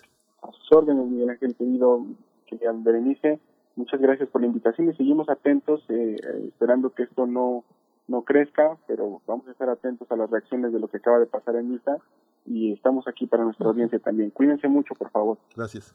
Igualmente, Moisés Garduño, cuídate mucho, un abrazo fuerte, muchas gracias, como siempre, por llevarnos de la mano en estos temas. Las calaveritas, en otro tema, las calaveritas que ustedes nos envíen serán leídas el próximo lunes 2 de noviembre aquí en Primer Movimiento, arroba P Movimiento en Twitter, ahí nos pueden enviar, si no quieren darlas a conocer al público, bueno, pueden enviarlas en mensaje directo, igualmente en Facebook, Facebook Primer Movimiento o en nuestro correo electrónico Primer Movimiento UNAM, gmail.com. Con esto nos despedimos de la radio Nicolaita. Seguimos aquí en www.radio.unam.mx para dar eh, inicio a nuestra tercera hora después del corte, Miguel Ángel. Sí, adiós a la radio Nicolaita. Nos escuchamos el próximo viernes. Quisiera llorar, ay mamá. Me agarra la bruja, me lleva a su casa, me vuelve maceta y una calabaza.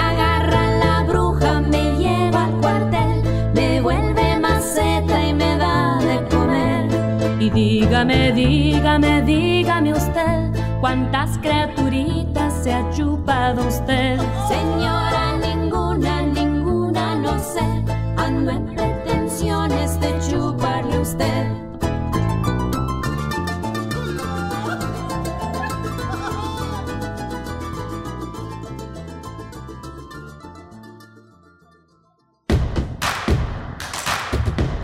Síguenos en redes sociales. Encuéntranos en Facebook como Primer Movimiento y en Twitter como arroba PMovimiento.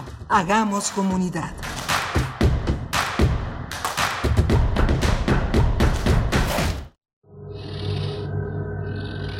¿Qué hay al fondo a la izquierda? Perdón, ¿qué hay al fondo a la derecha? Al final del pasillo se escuchan ruidos. Es en cabina, tras el cristal. Se puede ver una sombra que se refugia en los rincones para ver mejor. Es el turno de la noche. Pronto encenderán los micrófonos. Saldrán al aire. Pero la frecuencia no será la misma. Porque adentro está el monstruo. Sintoniza la frecuencia monstruo. Sábado 31 de octubre a las 20 horas por Radio UNAM. Acércate a lo paranormal. Resuelve el misterio. Radio UNAM. Experiencia sonora. Mi INE está hecho de la participación voluntaria de quienes vigilamos que las elecciones sean siempre limpias y creíbles. Hecho de la confianza y certeza que las y los ciudadanos le damos a las elecciones. Si quieres hacer algo grande por la democracia, participa como observadora u observador electoral. Presenta tu solicitud e infórmate en INE.mx. Con todas las medidas sanitarias, vigilaremos estas elecciones. El 6 de junio de 2021 participo en la observación electoral. Contamos todas, contamos todos. INE. Tu amigo Saúl El Canelo Álvarez. Las adicciones pueden ser el otro rival a vencer, pero un verdadero atleta puede superar cualquier adversidad, y más aún apoyado de su familia. El deporte es el mejor camino para superarse en la vida. Un verdadero campeón pone fuera de combate a las adicciones, por eso no hay que bajar la guardia. Con razón y corazón, por toda la nación, juntos por la paz.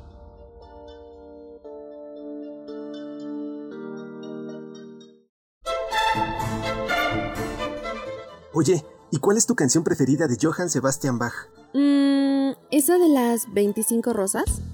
Pones agua fresca en un jarrón. Ah, pero esa es de Johann Sebastian. Ah, sí, bueno, sí, sí, me gustan muchas de Bach. Son obras muy excelsas y sublimes, pero se me fueron los nombres. Oh, ¿has escuchado Área de Divertimento? Ay, sí, buenísima obra. De sus mejores composiciones. No, no, no, no. Es un programa de música clásica. Deberías escucharlo. De Divertimento, un programa satírico del oculto o bien de lo exquisito fallido. Escucha a Raúl Zambrano, a Aide Boeto y a Ricardo Esquerra, todos los sábados a las 16 horas. Radio UNAM, Experiencia Sonora.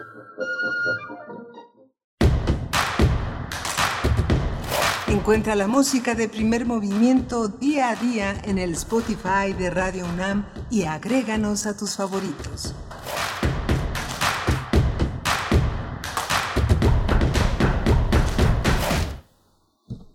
Hola, buenos días. Estamos ya en primer movimiento de regreso en esta mañana, en este 29 de octubre, en este horario que es las 9 de la mañana con 4 minutos y que estamos eh, en la Arturo González en la cabina, en, el control de la, del aspecto técnico, Frida Saldívar en la producción ejecutiva y estamos eh, después de dos horas de intensa actividad, Berenice Camacho del otro lado del micrófono. Buenos días, Berenice.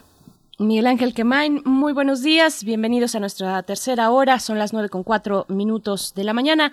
Vamos a tener eh, por delante, bueno, viene la poesía necesaria, viene después también la mesa del día, que hoy por ser jueves es de Mundos Posibles, con el doctor Alberto Betancourt, que, eh, bueno, es profesor de la Facultad de Filosofía y Letras de la UNAM, y el tema que nos comparte para esta mañana, bueno, lo que ya se avecina, lo que ya eh, tiene prácticamente una cuenta regresiva, que son las elecciones las elecciones en los Estados Unidos, sobre todo eh, él lo aborda desde los temores de la era Trump.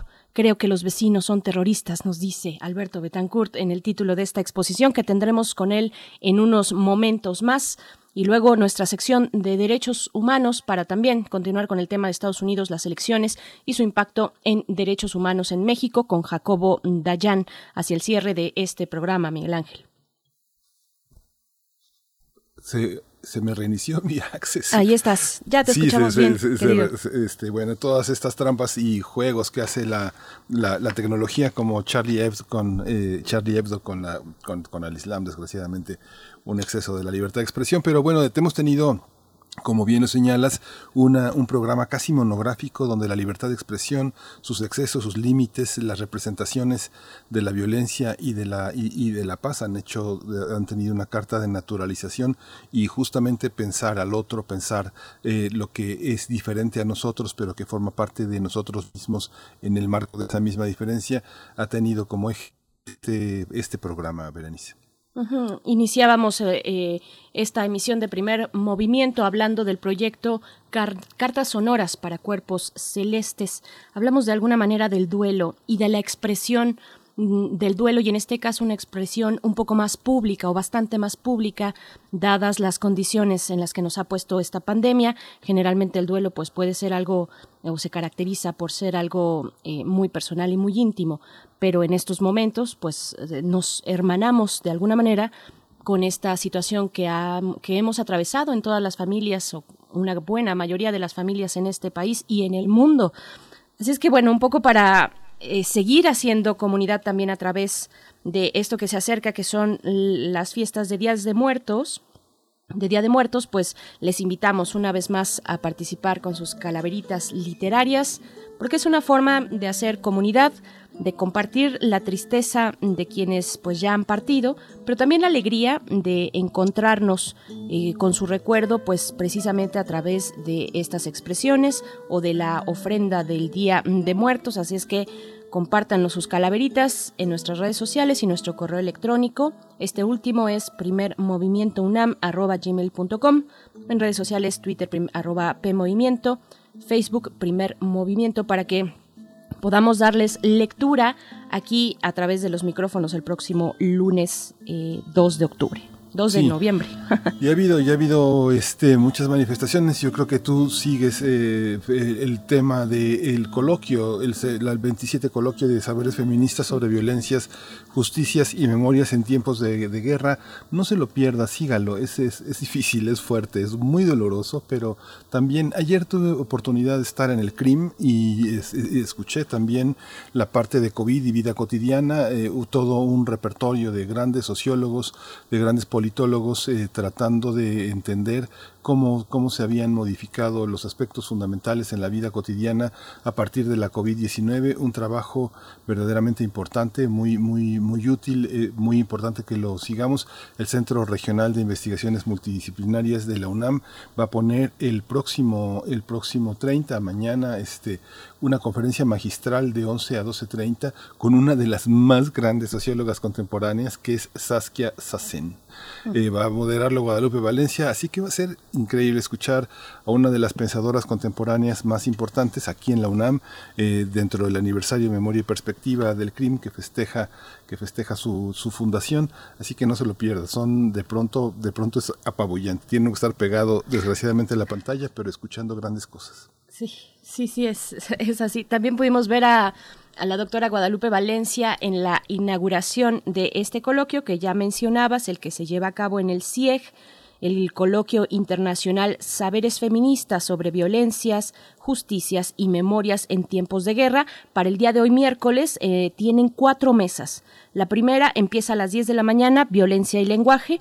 Después, al mediodía, a las 12.10, análisis críticos de las justicias y hacia las 5 a las 5 de la tarde la última mesa, mesa, del día nuevos y viejos contextos de la violencia. Si tienen oportunidad vean eh, pues este estas charlas que de verdad son muy interesantes a través de la cuenta de Facebook de el CIEG el CIEG que es el centro interdis no el centro de investigaciones eh, de investigación y estudios en estudios de género es así el nombre del CIEG lo pueden encontrar en Facebook y pues si no tienes otra cuestión, Miguel Ángel, nos vamos brevísima, con la poesía. Brevísima, brevísima, porque este maestro, este gran maestro que es Enrique Flores, con sus múltiples personalidades, sus nahuales y todo su mundo etnopoético, hoy estará Adugo Biri eh, en las 5 de la tarde, en este 29 de octubre, en una transmisión en vivo en Facebook UNAM, en el Centro Cultural Morelia. Va a ser muy interesante escuchar toda una, toda una, toda una mesa en torno a este mundo. Está Irving Payán, Alfredo González Guerra, Luisa Manero Serna y Gamaliel Valentín. Eh, los coordina Enrique Flores. Eh, un, un espacio muy importante. Enrique Flores tiene una página realmente fantástica. Hay que comunicarse con él para que abra este umbral, que abra esta puerta y hay que, hay que decirle el interés que uno tiene y seguir, seguir a este gran, gran maestro Enrique Flores. Nada más. Muy bien. Vámonos con la poesía entonces. Vámonos. Primer movimiento. Hacemos comunidad. Es hora de poesía necesaria.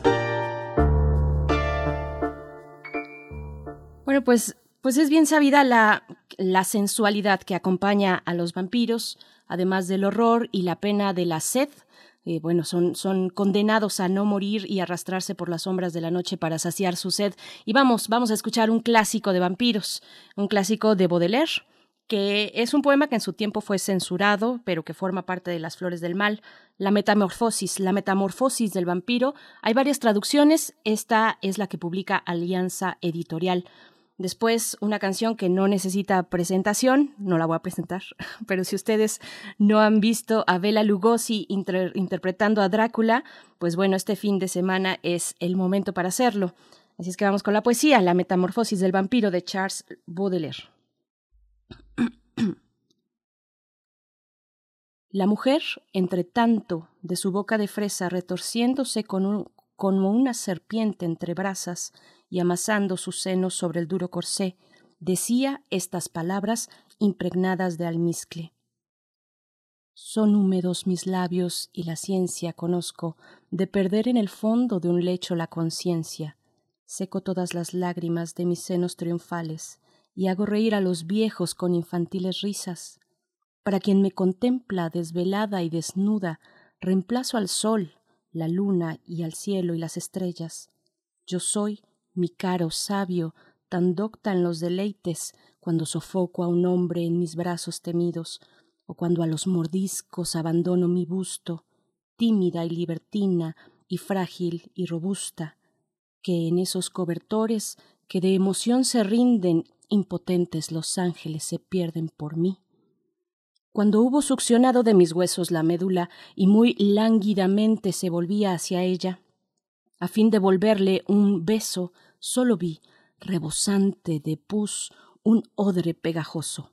Yo cerré los dos ojos con helado terror, y cuando quise abrirlos a aquella claridad, a mi lado, en lugar del fuerte maniquí, que parecía haber hecho provisión de mi sangre, en confusión chocaban pedazos de esqueleto, de los cuales se alzaban chirridos de veleta o de cartel al cabo de un vástago de hierro que balancea el viento en las noches de invierno.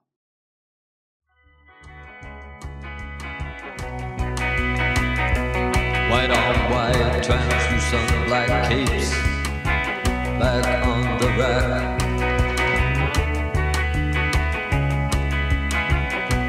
Bella Lugos is dead. The bats have left the bell tower. The victims have been bled. Red velvet lines. The black box. Bella Lugos is dead.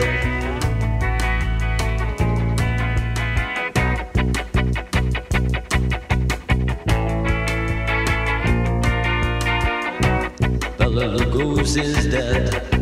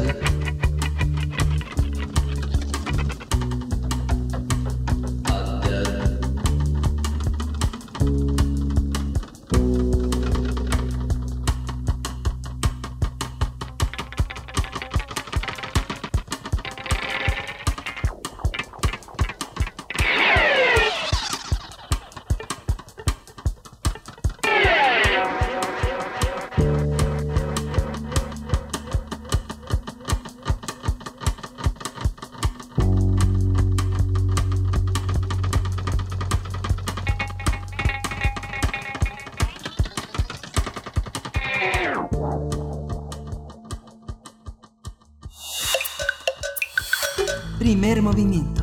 Hacemos comunidad. La mesa del día. Llegaron los mundos posibles a este jueves 29 de octubre y estos mundos posibles llegan siempre con Alberto Betancourt. Alberto Betancourt es profesor de la Facultad de Filosofía y Letras de la UNAM y el tema de hoy es Tremores de la era Trump. Susurro, creo que los vecinos son terroristas, ¿verdad Alberto? Exactamente, Miguel Ángel, tú sí sabes. Buenos días a ti, a, a Berenice, a nuestros queridos amigos del auditorio, ¿cómo están? Muy bien, Pues muy querido bien. Alberto. Pues cuéntanos, por favor, además de que ahora eh, pues el tema inevitable es este momento de elecciones que se avecinan, que ya se llevan a cabo de manera remota en los Estados Unidos y nos vas a hablar de Trump. Cuéntanos, por favor. Sí, aunque me gustaría comenzar mandando un saludo a nuestro amigo Mario Enríquez, quien nos eh, se identifica en Twitter como nuestro camarada carnalito, y nos dice que hay muchos taxis del aeropuerto que nos hacen favor de escucharnos, y yo creo que es justo que les mandemos un saludo a ellos, a todos los conductores que nos hacen ese honor, y a todos nuestros amigos de la comunidad de primer movimiento que nos escuchan mientras trabajan. Sí, los taxistas del aeropuerto son unos héroes, verdaderamente. Son personas que han enfrentado la pandemia de una manera pues muy muy enjundiosa, muy muy muy solidaria, con mucho valor, con mucho riesgo. Enfrentan todos los días eh, el avatar, el volado de, infectarse. Siempre un gran servicio, muy muy muy castigados en lo económico, pero pues eh, siempre siempre con una gran vocación de servicio. Gracias por escucharnos. Sí, me dio mucho gusto saber que, que forman parte de nuestra comunidad. Bueno, pues estamos viviendo un momento extraordinariamente complejo, importante y muy tenso en la historia política de los Estados Unidos.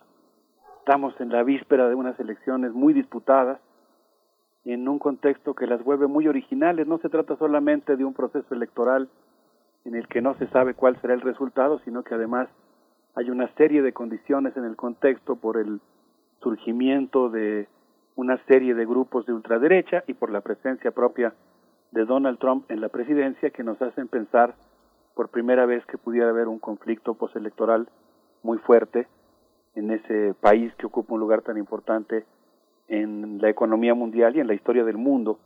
Y en ese sentido, pues me gustaría compartir algunas ideas sobre las recientes acciones que ha realizado Donald Trump y sobre la manera en que algunos medios de comunicación muy destacados han estado cubriendo sus actividades en esta recta final de la campaña electoral.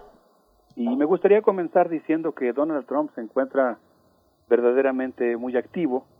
Por ejemplo, en la última semana, los últimos días, eh, a partir del día 18 de octubre, Donald Trump prorrogó la emergencia, el estado de emergencia que Estados Unidos tiene declarado en relación a Colombia desde la década de los 90, que es, digamos, el instrumento jurídico que permite que a través de, la temática del narcotráfico, Estados Unidos eh, tenga una eh, intensa participación e incidencia en la vida de Colombia. Le mandamos un gran saludo a la digna Colombia que en este momento pues se encuentra en una serie de jornadas realmente históricas, en algo que podríamos llamar una gran insurgencia ciudadana, civil, pacífica, pero bueno, en estos días Trump eh, reiteró, refrendó, actualizó esto que ha convertido a Colombia en uno de los países en donde la presencia norteamericana es más fuerte. Por otro lado, el presidente de los Estados Unidos también descalificó al doctor Fauci, eh, quien tiene un importante papel en la lucha contra la pandemia, y dijo que le gustan las cámaras y que por eso a veces suele contradecirlo. Además, el presidente de los Estados Unidos también anunció un plan contra el tráfico de personas que atañe profundamente a México, que lesionará los derechos de los migrantes, que criminaliza a quienes intentan ayudarlos. Es un plan que valdría mucho la pena leer y quizá ocuparnos después de un programa específico sobre este tema. Pero por si eso fuera poco, también Trump en esta última semana militarizó la observación climática del espacio y se quejó porque las normas que aprobó el Congreso no le permiten, eh, y dijo que lo hará de todos modos, eh, a, ampararse en las eh, leyes de seguridad nacional que permiten cierta excepcionalidad y que le permitirían tomar control de la actividad espacial que, como hemos mencionado anteriormente, él ha militarizado de una manera intensa, incluso creando una sexta fuerza militar. Pero desde mi punto de vista, una de las cosas más interesantes que ocurrieron sucedió el día 23 de octubre. Ese día, eh, desde la Casa Blanca, Matt Pottinger, quien es consejero de Seguridad Nacional, pronunció una conferencia en chino mandarín para un evento conjunto entre Downing Street y la Casa Blanca.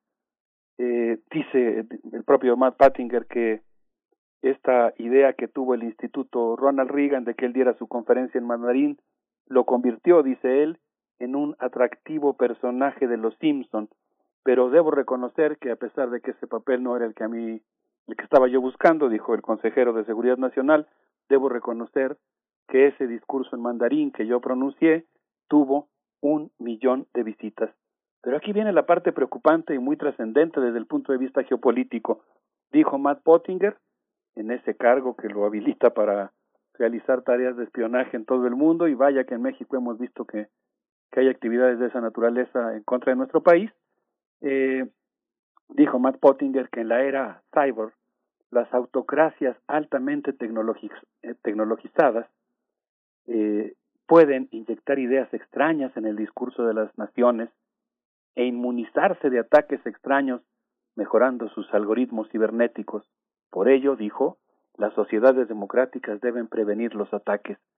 Y aquí entramos a una cosa verdaderamente impresionante porque el consejero de Seguridad Nacional de los Estados Unidos, en esta recta de la campaña electoral, dijo, hemos visto ciberataques dirigidos desde Teherán y Moscú, pero los más capaces son los agentes del Partido Comunista Chino. La base de datos de China incluye alrededor de 2.4 millones de datos colectados por alrededor de datos colectados de, perdón, 2.4 millones de personas de todo el mundo a partir de técnicas leninistas, herramientas digitales de vigilancia.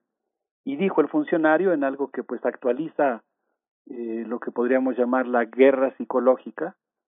Ustedes, eh, amigos del auditorio, Miguel Ángel Berenice también, me imagino que pues han escuchado sobre esta división eh, de psicología del ejército de los Estados Unidos y de, y de las diversas ramas de las Fuerzas Armadas.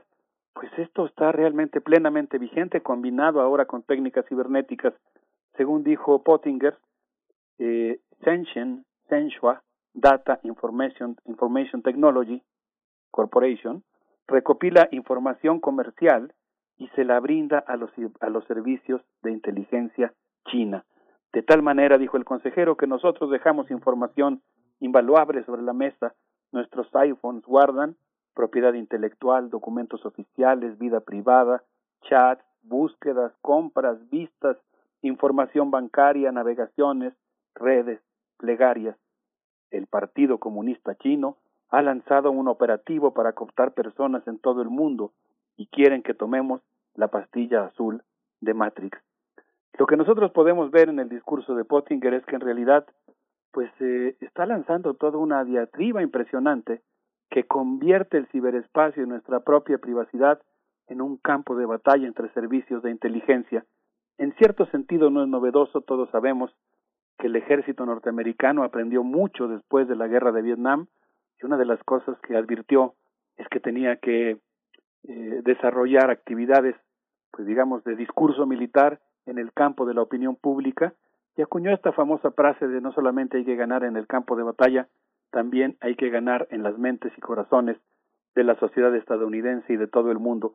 Y este discurso de Pottinger en plena campaña electoral, con muchos rasgos muy fuertes de pues un anticomunismo muy rancio, pero también de una actualizada rivalidad con China y de un discurso xenófobo, pues realmente me parece que es muy ilustrativo del tipo de discurso anticomunista que está campeando actualmente en la Casa Blanca.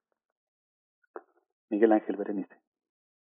Sí, justamente este es, una política generalizada, ¿no? Es una política generalizada de todo, de todos los aliados de una economía estadounidense que ha cerrado filas en torno a esta crisis que ha batido tanto a Europa como a Latinoamérica y que justamente la economía es política siempre para Trump, ¿no?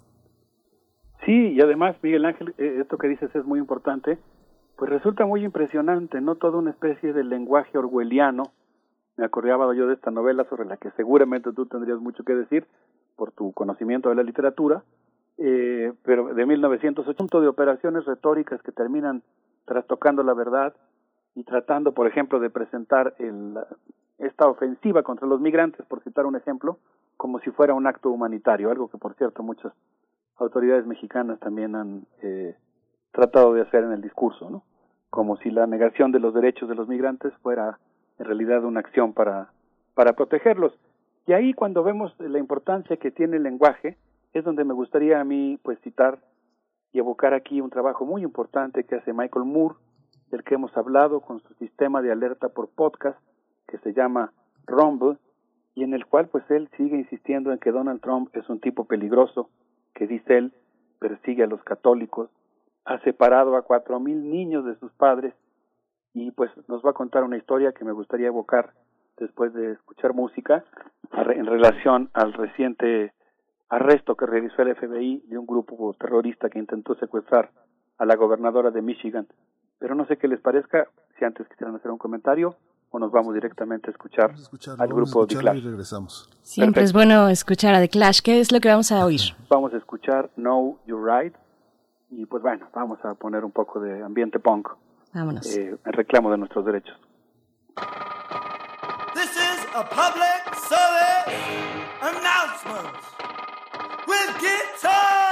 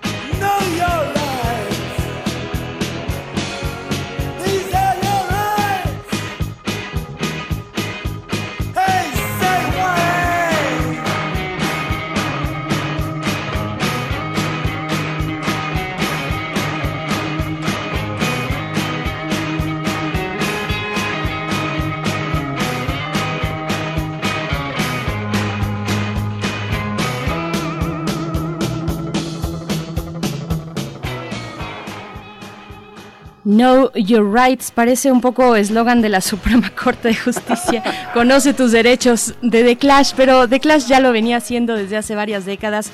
Y bueno, de paso, saludos en este momento y con esta conversación a la NSA, a la National Security Agency, si es que nos está escuchando, que bueno, es una agencia que ha protagonizado en los Estados Unidos pues serios escándalos de espionaje. Continuamos contigo, doctor Alberto Betancourt. Sí, Berenice, muchas gracias.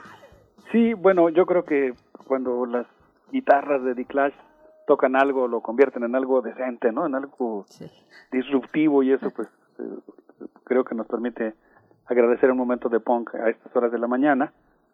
Tienes toda la razón. A, mí me llamó mucho la atención que Matt Pottinger hablara de la conspiración china para espiar a la élite, a una élite mundial conformada por dos millones cuatrocientas mil personas que han sido seleccionados como su blanco de inteligencia pues cuando nosotros estamos a unos días de que nos enteramos de que las agencias norteamericanas espiaban al secretario de Defensa de México, eh, lo cual pues por supuesto es un acto ilegal. Eh, bueno, dice Mike Moore en su podcast Rumble, algo así como, eh, escuchen esto, la primera semana de octubre el FBI detuvo a 15 integrantes de una milicia terrorista que pretendía secuestrar a la gobernadora de Michigan. Gretchen Whitmer es demócrata, ha reivindicado eh, públicamente su militancia demócrata, que ha manejado con mucha prudencia la pandemia, lo cual frustra continuamente a Donald Trump. La milicia de Michigan que, que estaba conspirando para realizar esta acción ha surgido inspirada por el gran dragón del Ku Klux Klan, pero ahora tiene un aliado inesperado en la Casa Blanca, quien cuyo anfitrión está realmente que por el hecho de que una mujer gobierne un estado tan importante como Michigan, que tiene 10 millones de habitantes, es uno de los estados más grandes, geográficamente es realmente muy interesante porque está conformado por dos penínsulas que sobresalen a los grandes lagos norteamericanos y Donald Trump denosta continuamente a la gobernadora por haber paralizado actividades que eran sumamente contagiosas y haber tomado medidas que, protegí, que protegen la salud de las personas, de tal manera que se refiere a ella sin mencionar su nombre y siempre dice algo así como la mujer o the lady, eh, que la, mujer que gobierna Michigan, pero nunca se refiere a ella por su nombre, pero le está atacando y denostando continuamente en uno de los actos que desde mi punto de vista caracterizan eh, el gobierno y el carácter de Donald Trump, esta actitud continuamente misógina. Dice, regreso a seguir parafraseando y glosando el podcast de Michael Moore, pero él dice que en abril, nos recuerda esto, de esto dimos cuenta nosotros aquí en Mundos Posibles, que en abril una escuadra de esta milicia de ultraderecha eh, tomó las armas, se puso ropa de camuflaje y entró al Congreso del Estado en la ciudad de Lansing, que es la capital de este estado que es tan importante en términos industriales y quizá la capital de la industria automotriz norteamericana. Y eh, esta milicia, estos, estos milicianos de ultraderecha armados se sentaron en la galería del Congreso intimidando a los legisladores. Eh, nuestros amigos del auditorio que nos hacen favor de seguirnos recordarán que aquí dimos cuenta de cómo al día siguiente una representante afroamericana tuvo que acudir escoltada porque sentía que la presencia de estos grupos de ultraderecha tenía como uno la tenía ella como uno de sus blancos.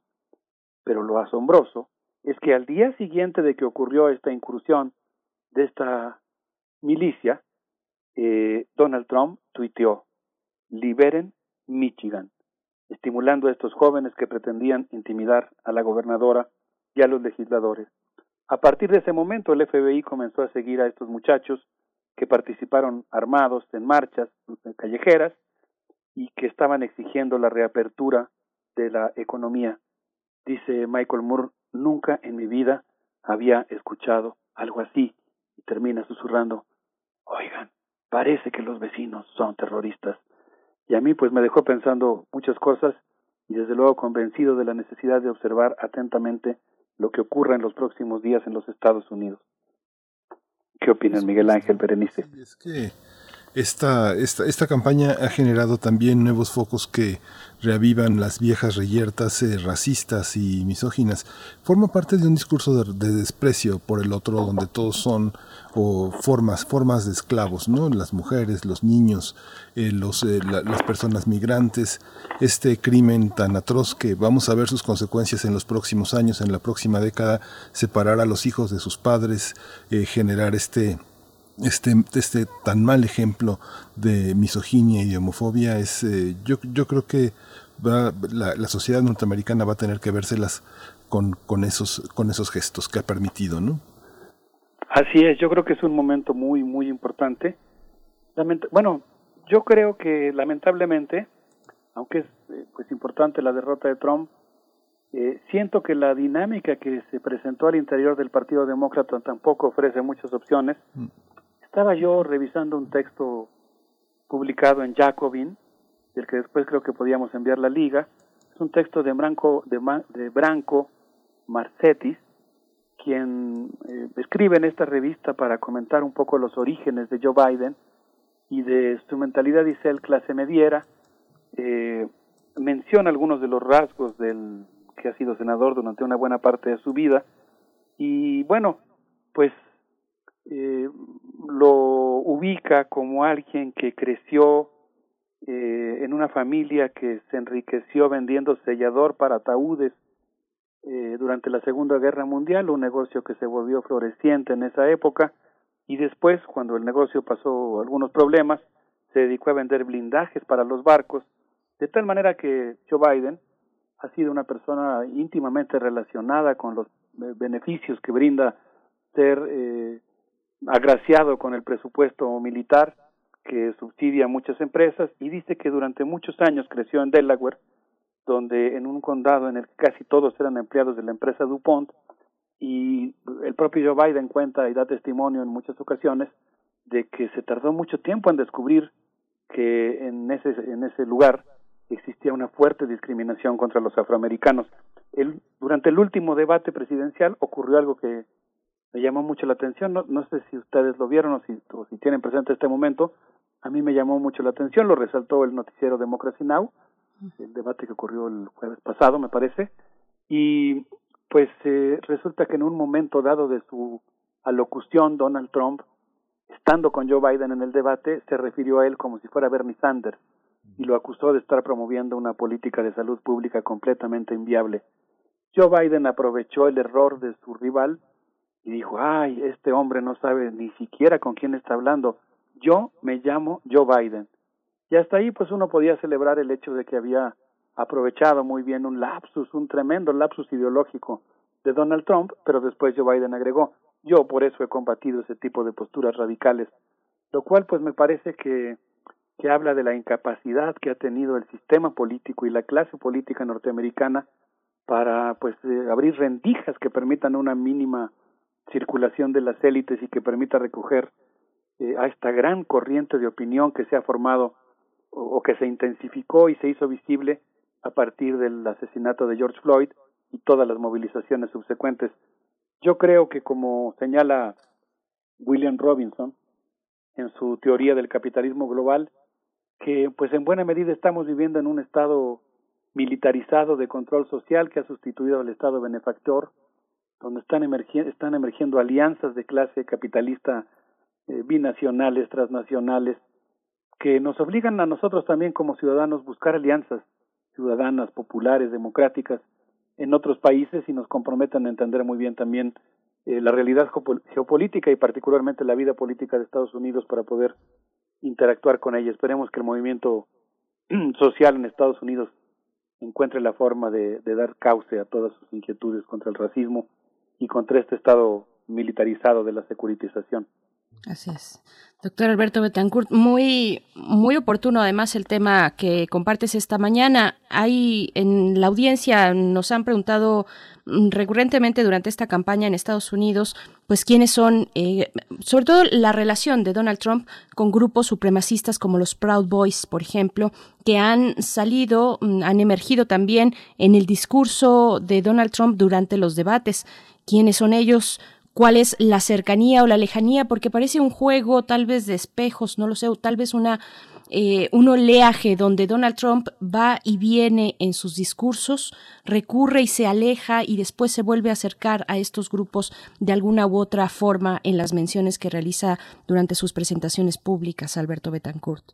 Sí, por cierto, qué bueno que lo dices, Berenice, porque eh, en la revista común un colega brillante, eh, Diego Bautista, junto con Daniel Kent, acaban de coordinar también un compañero brillante, eh, un gran investigador, eh, acaban de sacar un dossier sobre la ultraderecha en el mundo y yo creo que sería muy interesante asomarse a esta muy necesaria radiografía de estos grupos eh, de ultraderecha. Es muy importante hacerlo.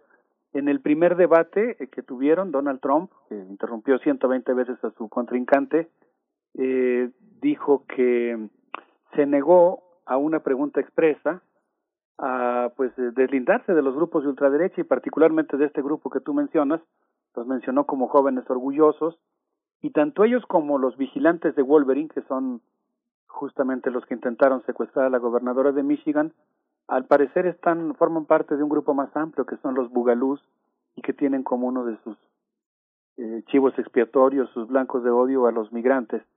Eh, yo creo que es muy importante que nosotros como universitarios, me refiero ahora no solo a quienes trabajamos en la universidad, a toda la comunidad de primer movimiento, pues eh, estemos muy atentos a ese tema y a, buscar la manera de desmantelar los discursos de odio. Eh, yo creo que pues una manera de ser progresista y humanista en el mundo contemporáneo consiste justamente en reconocer que todos somos seres humanos y tenemos que buscar unas eh, soluciones convivenciales a nuestros problemas y no estereotipos que, que, pretenden despojar de su humanidad a los demás.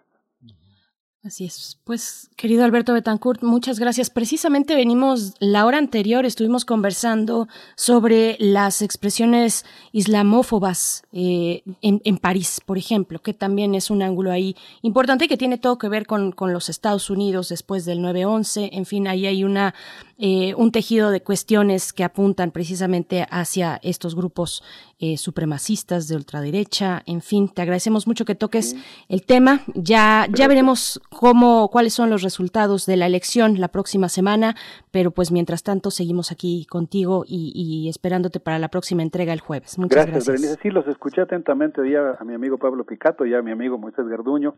Qué interesante que en días tan complicados, qué fortuna que tengamos primer movimiento. Les propongo, y lo cual se les agradece mucho a todo, a todo el equipo que produce este programa. Yo quisiera pues proponerles que nos despidamos escuchando a Black Eyed Peas con esto que se llama ¿En dónde está el amor? A ver qué les parece. Un abrazo para todos. Gracias. Abrazo de vuelta. Vamos con música. Father,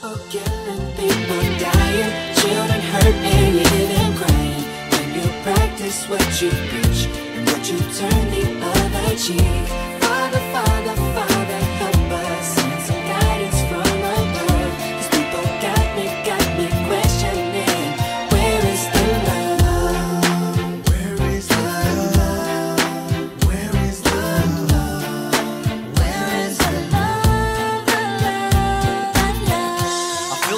the world on my shoulder. As I'm getting older, your people gets colder. Most of us only care about money making. Selfishness got us following the wrong direction. Wrong information always shown by the media. Negative images is the main criteria. Infecting the young minds faster than bacteria. Kids wanna act like what they see in the cinema. Yeah. Whatever happened to the values of humanity? Whatever happened to the fairness and equality? Instead of spreading love, we're spreading animosity. Lack of understanding leading us away from unity. That's the reason why sometimes I'm feeling under. That's the reason why sometimes I'm feeling down. It's no wonder why sometimes I'm feeling under. Gotta keep my faith alive till love is found. Now ask yourself. Where is the love? Where is the love?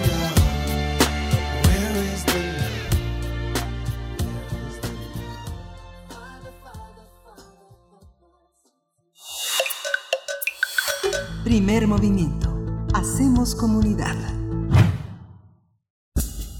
Libertad. Seguridad. Salud. Identidad. Alimentación. Libre desarrollo de la personalidad. Educación. Pensar nuestros derechos humanos.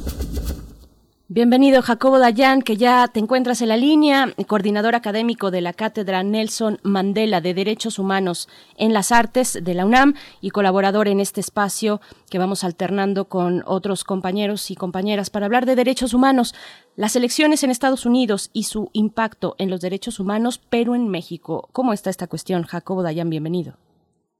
¿Qué tal, Berenice, Miguel cómo están? Eh, pues sí, ya la semana próxima serán las elecciones en los Estados Unidos.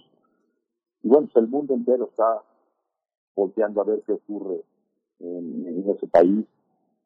Eh, la derrota de Donald Trump sería un muy buen mensaje, me parece, eh, para todo el mundo, sobre todo en temas de relaciones bilaterales, para temas muy delicados que afectan directamente a México, ¿no? En temas de violencia, temas de cooperación internacional, temas de cambio climático, de migrantes y refugiados, el fin de un gobierno que ha estado golpeando de manera sistemática las instituciones en los Estados Unidos, que miente abiertamente todos los días, que no tiene reparo en, en tener un lenguaje discriminatorio y violento contra distintas minorías, incluyendo evidentemente las y los mexicanos en Estados Unidos o en México. No, esa derrota tendría que ser como el fin de este intento de políticos, de menos en Estados Unidos, de políticos eh, fuera del sistema tradicional eh, de los Estados Unidos, de partidos, y un mensaje al que el populismo en democracias medianamente sólidas con medios de comunicación punzantes, críticos, eh, no, no logra mantener. Ahora, directamente relacionado con lo que ocurre en nuestro país, el presidente Biden, eh, bueno, el candidato Biden que llegara a la presidencia, evidentemente tendría algunos temas que beneficiarían de manera importante eh, a nuestro país, sobre todo el tema de migrantes y refugiados, que una y otra vez ha dicho que estaría dispuesto a regular la, la presencia de el programa DACA, este programa de los Dreamers en los Estados Unidos, donde hay millones de mexicanos eh, inscritos. Otro de los temas sería eh, flexibilizar de alguna manera el tema de migrantes, de migración, que hoy en día hay que recordar, buena parte de los solicitantes de asilo en los Estados Unidos llevan su juicio en México, es decir, son regresados a México sin importar si son mexicanos o centroamericanos. Y ya veíamos algunas de las escenas son como poco, bueno, muy preocupantes de campos de refugiados enormes en la frontera norte, sobre todo en Reynosa, un, un reportaje reciente eh, sacaba imágenes de este campo de refugiados en Reynosa que, que evidentemente generan mucha presión en nuestro país. Ahora, habría otros temas que entrarían en colisión directa con la política pública de este gobierno. Eh, sobre todo el tema de energías limpias y la agenda de cambio climático. Tanto Trump como Andrés Manuel y algunos otros presidentes, como Bolsonaro, por ejemplo, se han manifestado una y otra vez a favor de continuar con las energías basadas en, fósiles, en carbón, y no ser muy proclives a energías limpias. En ese sentido, el gobierno mexicano no ha tenido presión por parte del gobierno de la presidencia de Donald Trump, pero seguramente si Joe Biden llega a la presidencia, habrá una presión importante y habrá que ver cómo la maneja el gobierno mexicano en temas de energías limpias y cambio climático. También habrá una, una preocupación en el gobierno de, de Joe Biden de ser electo en temas de derechos humanos en México que a Donald Trump le tienen sin cuidado. A Donald Trump lo único que le preocupa en nuestro país es que se detengan a los migrantes en nuestro territorio, la construcción del muro, eh, y no mucho más allá de eso. En, en, evidentemente los temas económicos, pero en, en, la agenda de Joe Biden aparecerían temas de cooperación en materia de seguridad y presión en temas de derechos humanos, derechos y regulaciones laborales y temas de corrupción e impunidad. Habrá que ver cómo lo maneja el gobierno de Andrés Manuel López Obrador, porque son temas que entran en, en choque eh, la militarización, por ejemplo, de la seguridad pública y de varias actividades civiles que se han llevado a cabo en este gobierno, entrarán en clara colisión con las prioridades del gobierno, un gobierno encabezado por Joe Biden, y hay que recordar que la vicepresidenta en esa enferma, Kamala Harris es una, una mujer que conoce bien a la comunidad mexicana y conoce bien la problemática de México, y es senadora por California. En ese sentido, eh, el tema México estará más presente que en los tweets cotidianos de Donald Trump. Otro de los temas que me parece relevante es eh, esta forma en que se ha relacionado México con el gobierno de Donald Trump, que evidentemente eh, no deja mucho margen de maniobra, se le ha dicho que sí a prácticamente todo, cuando exigió eh, la militarización de la migración, la respuesta fue sí, ante las amenazas de, de, de, de de aranceles. Eh, hay que recordar que tanto Enrique Peña Nieto como eh, Andrés Manuel participaron voluntaria o involuntariamente en la campaña electoral, uno en la anterior y otro, eh, y Andrés Manuel en la actual. La visita eh, de Andrés Manuel a los Estados Unidos en fechas recientes, hace unas semanas, meses, eh, fue utilizada por Donald Trump como parte de su campaña. En ese sentido se han generado algún tipo de lazos y relaciones, sobre todo desde la Cancillería, con el gobierno de Donald Trump. Habrá que ver cómo es leído esto desde la arena de, los demócratas en los Estados Unidos, del Partido Demócrata, porque seguramente habrá molestias por el apoyo o, haberse prestado a participar de esta manera por parte del gobierno mexicano. Esa, esa molestia seguramente durará algunas semanas, semanas o meses y e inevitablemente iniciará, iniciarán diálogos y habrá que ver de qué manera va a hacer esta cooperación, nueva cooperación, diría yo, habrá que rehacer la cooperación con los Estados Unidos en muchos temas. Y los que más nos surgen es temas de eh, migración, política de drogas, que allá nos llevan mucha ventaja y acá seguimos eh, negándonos a una regulación mucho más agresiva en materia política de drogas, cuando allá bueno, pues continúan los estados aprobando leyes de regulación. Y ver qué eh, postura toma el gobierno de Andrés Manuel en temas de seguridad, derechos humanos, eh, corrupción, impunidad. Y el choque yo lo veo en temas de energía y cambio climático. Que bueno, también ahí tenemos el, el TEMEC que mm, de alguna u otra manera no sé si resuelve, pero pues eh, es el camino que guía muchos de estos de estas temáticas, temáticas laborales, por ejemplo, ya hemos tenido conversaciones al respecto, temáticas migratorias, eh, manufactureras, en fin. Tú ves entonces, Jacobo Dayan, una distancia para lo que toca a México específicamente este listado de cuestiones importantes que nos has mencionado, ves una distancia entre estos dos personajes, porque cuando hablamos, por ejemplo, de los demócratas, pues Obama fue una completa decepción en los temas migrantes. Eh, ¿cómo, ¿Cómo ves esta, esta distancia efectivamente? Y también preguntarte lo obligado tu pronóstico en las elecciones que ya se van a dar y que ya, ya empezaron en realidad. Sí, bueno, evidentemente hay que recordar que durante el gobierno de Barack Obama la cantidad de, migrantes regresados a México fue enorme. Pero creo que el trato es distinto, o eh, la forma de abordarlo es distinta. Eh, se ha manifestado Biden, Joe Biden ya abiertamente en contra de la separación de familias. Por ejemplo, en el último debate criticó fuertemente a Donald Trump por esos 500 menores de edad que fueron separados de sus padres y de sus madres y no encuentran a los familiares. Es decir, eh, no estoy diciendo con esto que Estados Unidos va a iniciar una era de, puertas abiertas, pero seguramente estará más cercano a que, por ejemplo, los solicitantes de asilo puedan llevar a cabo su proceso en los Estados Unidos. Y, y ahora que mencionas el TEMEC, eh, una serie, un, un, grupo importante de empresarios norteamericanos mandaron una carta y congresistas norteamericanos mandaron una carta en fechas recientes, en días recientes, a Donald Trump exigiendo que se presionara al gobierno de México por el incumplimiento en tema de energía limpia. Y evidentemente a Donald Trump este tema no le preocupa.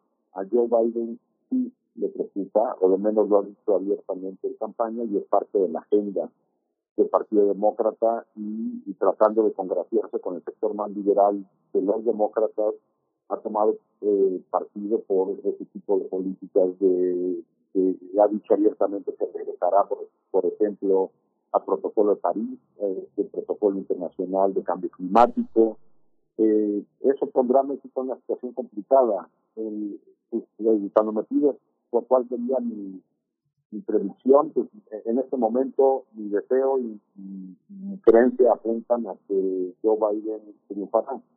Eh, y esto es interesante porque si vemos eh, la evolución de los distintos gobiernos populistas en el mundo entero, ninguno fue echado después del primer término. En todos los países que llegaron gobiernos populistas, al menos se mantuvieron dos periodos. Estados Unidos sería un caso donde personaje como Trump, después de cuatro años, se va. Y repito, sería un muy buen mensaje para, por ejemplo, descargar presión a, a organismos multilaterales eh, como la Organización de Estados Americanos. Habrá que ver también cuál es la posición de Joe Biden en relación, por ejemplo, a Cuba o a Venezuela, que también toca la política exterior mexicana. ¿Cuál será la, nueva posición de Joe Biden, que seguramente será muy similar a la de Obama en, en, en temas del Consejo de Seguridad de Naciones Unidas, sin que haya habido grandes avances en esta materia, el gobierno de Obama, eh, con la embajadora que tuvo en su momento, Samantha Power, una académica de mucho renombre como embajadora ante Naciones Unidas, levantó la voz ante lo que estaba ocurriendo, por ejemplo, en la guerra en Siria, en, eh, en la situación de los refugiados en, de, de los Rohingya en Myanmar, es decir, de manera multilateral, me parece que el tema de derechos humanos estará mucho más presente eso sí, eso no quiere decir que el ADN norteamericano de mantener de presencia mediante la fuerza se va a eliminar, pero hay que, hay que diferenciar claramente entre un personaje como Trump y Biden. Son diametralmente opuestos y creo que el mensaje al mundo sería un muy buen mensaje de terminar con un personaje, de que deje la presidencia un personaje como Donald Trump. No puedo evitar hacerte una pregunta el tema de la, el tema de la DEA y los derechos humanos en México es, es un tema que debe de formar parte de la agenda. ¿Cómo, ¿Cómo se tiene que dar, digo ya muy brevemente, en este marco bilateral? Por supuesto, creo que los términos de colaboración con agencias, sobre todo como la DEA, que parece ser como un islote independiente, incluso en los Estados Unidos, que se va por la libre de los Estados Unidos, tendrá que ser replanteada. Eh, con esto no quiero decir que no tenga derecho eh, los, los, tribunales norteamericanos de detener a personajes mexicanos que hayan estado vinculados con crimen organizado, tráfico de drogas o lo que sea. Sí, sí lo tienen, pero creo que los niveles de cooperación tendrían que aumentar. Y hoy lo que tenemos es una DEA que trabaja en México con o sin estos acuerdos y un poco de manera autónoma, diría yo, por la libre, incluso dentro de, de, la Secretaría de Estado de los Estados Unidos. Habrá que regular este, esa presencia y esa colaboración con la DEA que existía en años anteriores, incluso en fortalecimiento de la Policía Federal, que no sirvió de gran cosa, pero bueno, ahí estaba programas de capacitación y fortalecimiento a las policías federales y otras agencias, el AI y el Departamento de Estado. Habrá que sentarse con el gobierno de Biden y ahí sí creo que México tiene en la Cancillería las capacidades para, para presentar claramente una, una agenda eh, de cooperación bilateral seria que el gobierno de México está dispuesto a combatir frontalmente eh, la corrupción, la impunidad, la violencia, la militarización. Pues Jacobo Dayan, muchas gracias por esta lectura. La moneda pues está en el aire, sigue ahí, las decisiones o la decisión recae en los colegios electorales, no necesariamente en el voto popular directo. Te agradecemos mucho. Vamos a ver la próxima semana qué tal, qué, qué noticias son las que ya estaremos contando. Jacobo Dayan, coordinador académico de la Cátedra Nelson Mandela de Derechos Humanos en las Artes de la UNAM. Muchas gracias, te deseamos muy buen día. Gracias buen día. Gracias. Pues ya prácticamente nos vamos a ir sin música, ya nos vamos, nos escuchamos mañana, viernes, el último día de la semana laboral, hay quien trabaja el sábado, pero viene un gran desafío, eh, el desafío de la sana distancia, los panteones que han sido un territorio todo el año, todo el año para quienes tienen esa, esa vocación de acercarse a, orar, a visitar, pues este fin de semana va a ser muy duro, muy difícil, fuerza, fuerza. Este, más vale quedarnos aquí, que nadie falte. Así es. Pues gracias, Berenice. Así es. Gracias también, bueno, recordarles nuestra recepción de calaveritas literarias en nuestras redes sociales o también en primermovimientounam.gmail.com. Gracias a todo el equipo de este programa. Quédense aquí en Radio UNAM. Hasta mañana, Miguel Ángel, muchas gracias. Hasta mañana, esto fue Primer Movimiento. El mundo desde la universidad. Radio UNAM presentó Primer Movimiento. El mundo desde la universidad. Con Berenice Camacho y Miguel Ángel Quemain en la conducción, Frida Saldívar y Uriel Gámez, producción, Antonio Quijano y Patricia Zavala, noticias, Miriam Trejo y Rodrigo Mota, coordinadores de invitados, Tamara Quirós, redes sociales, Arturo González y Socorro Montes, operación técnica, y Arlén Cortés, servicio social.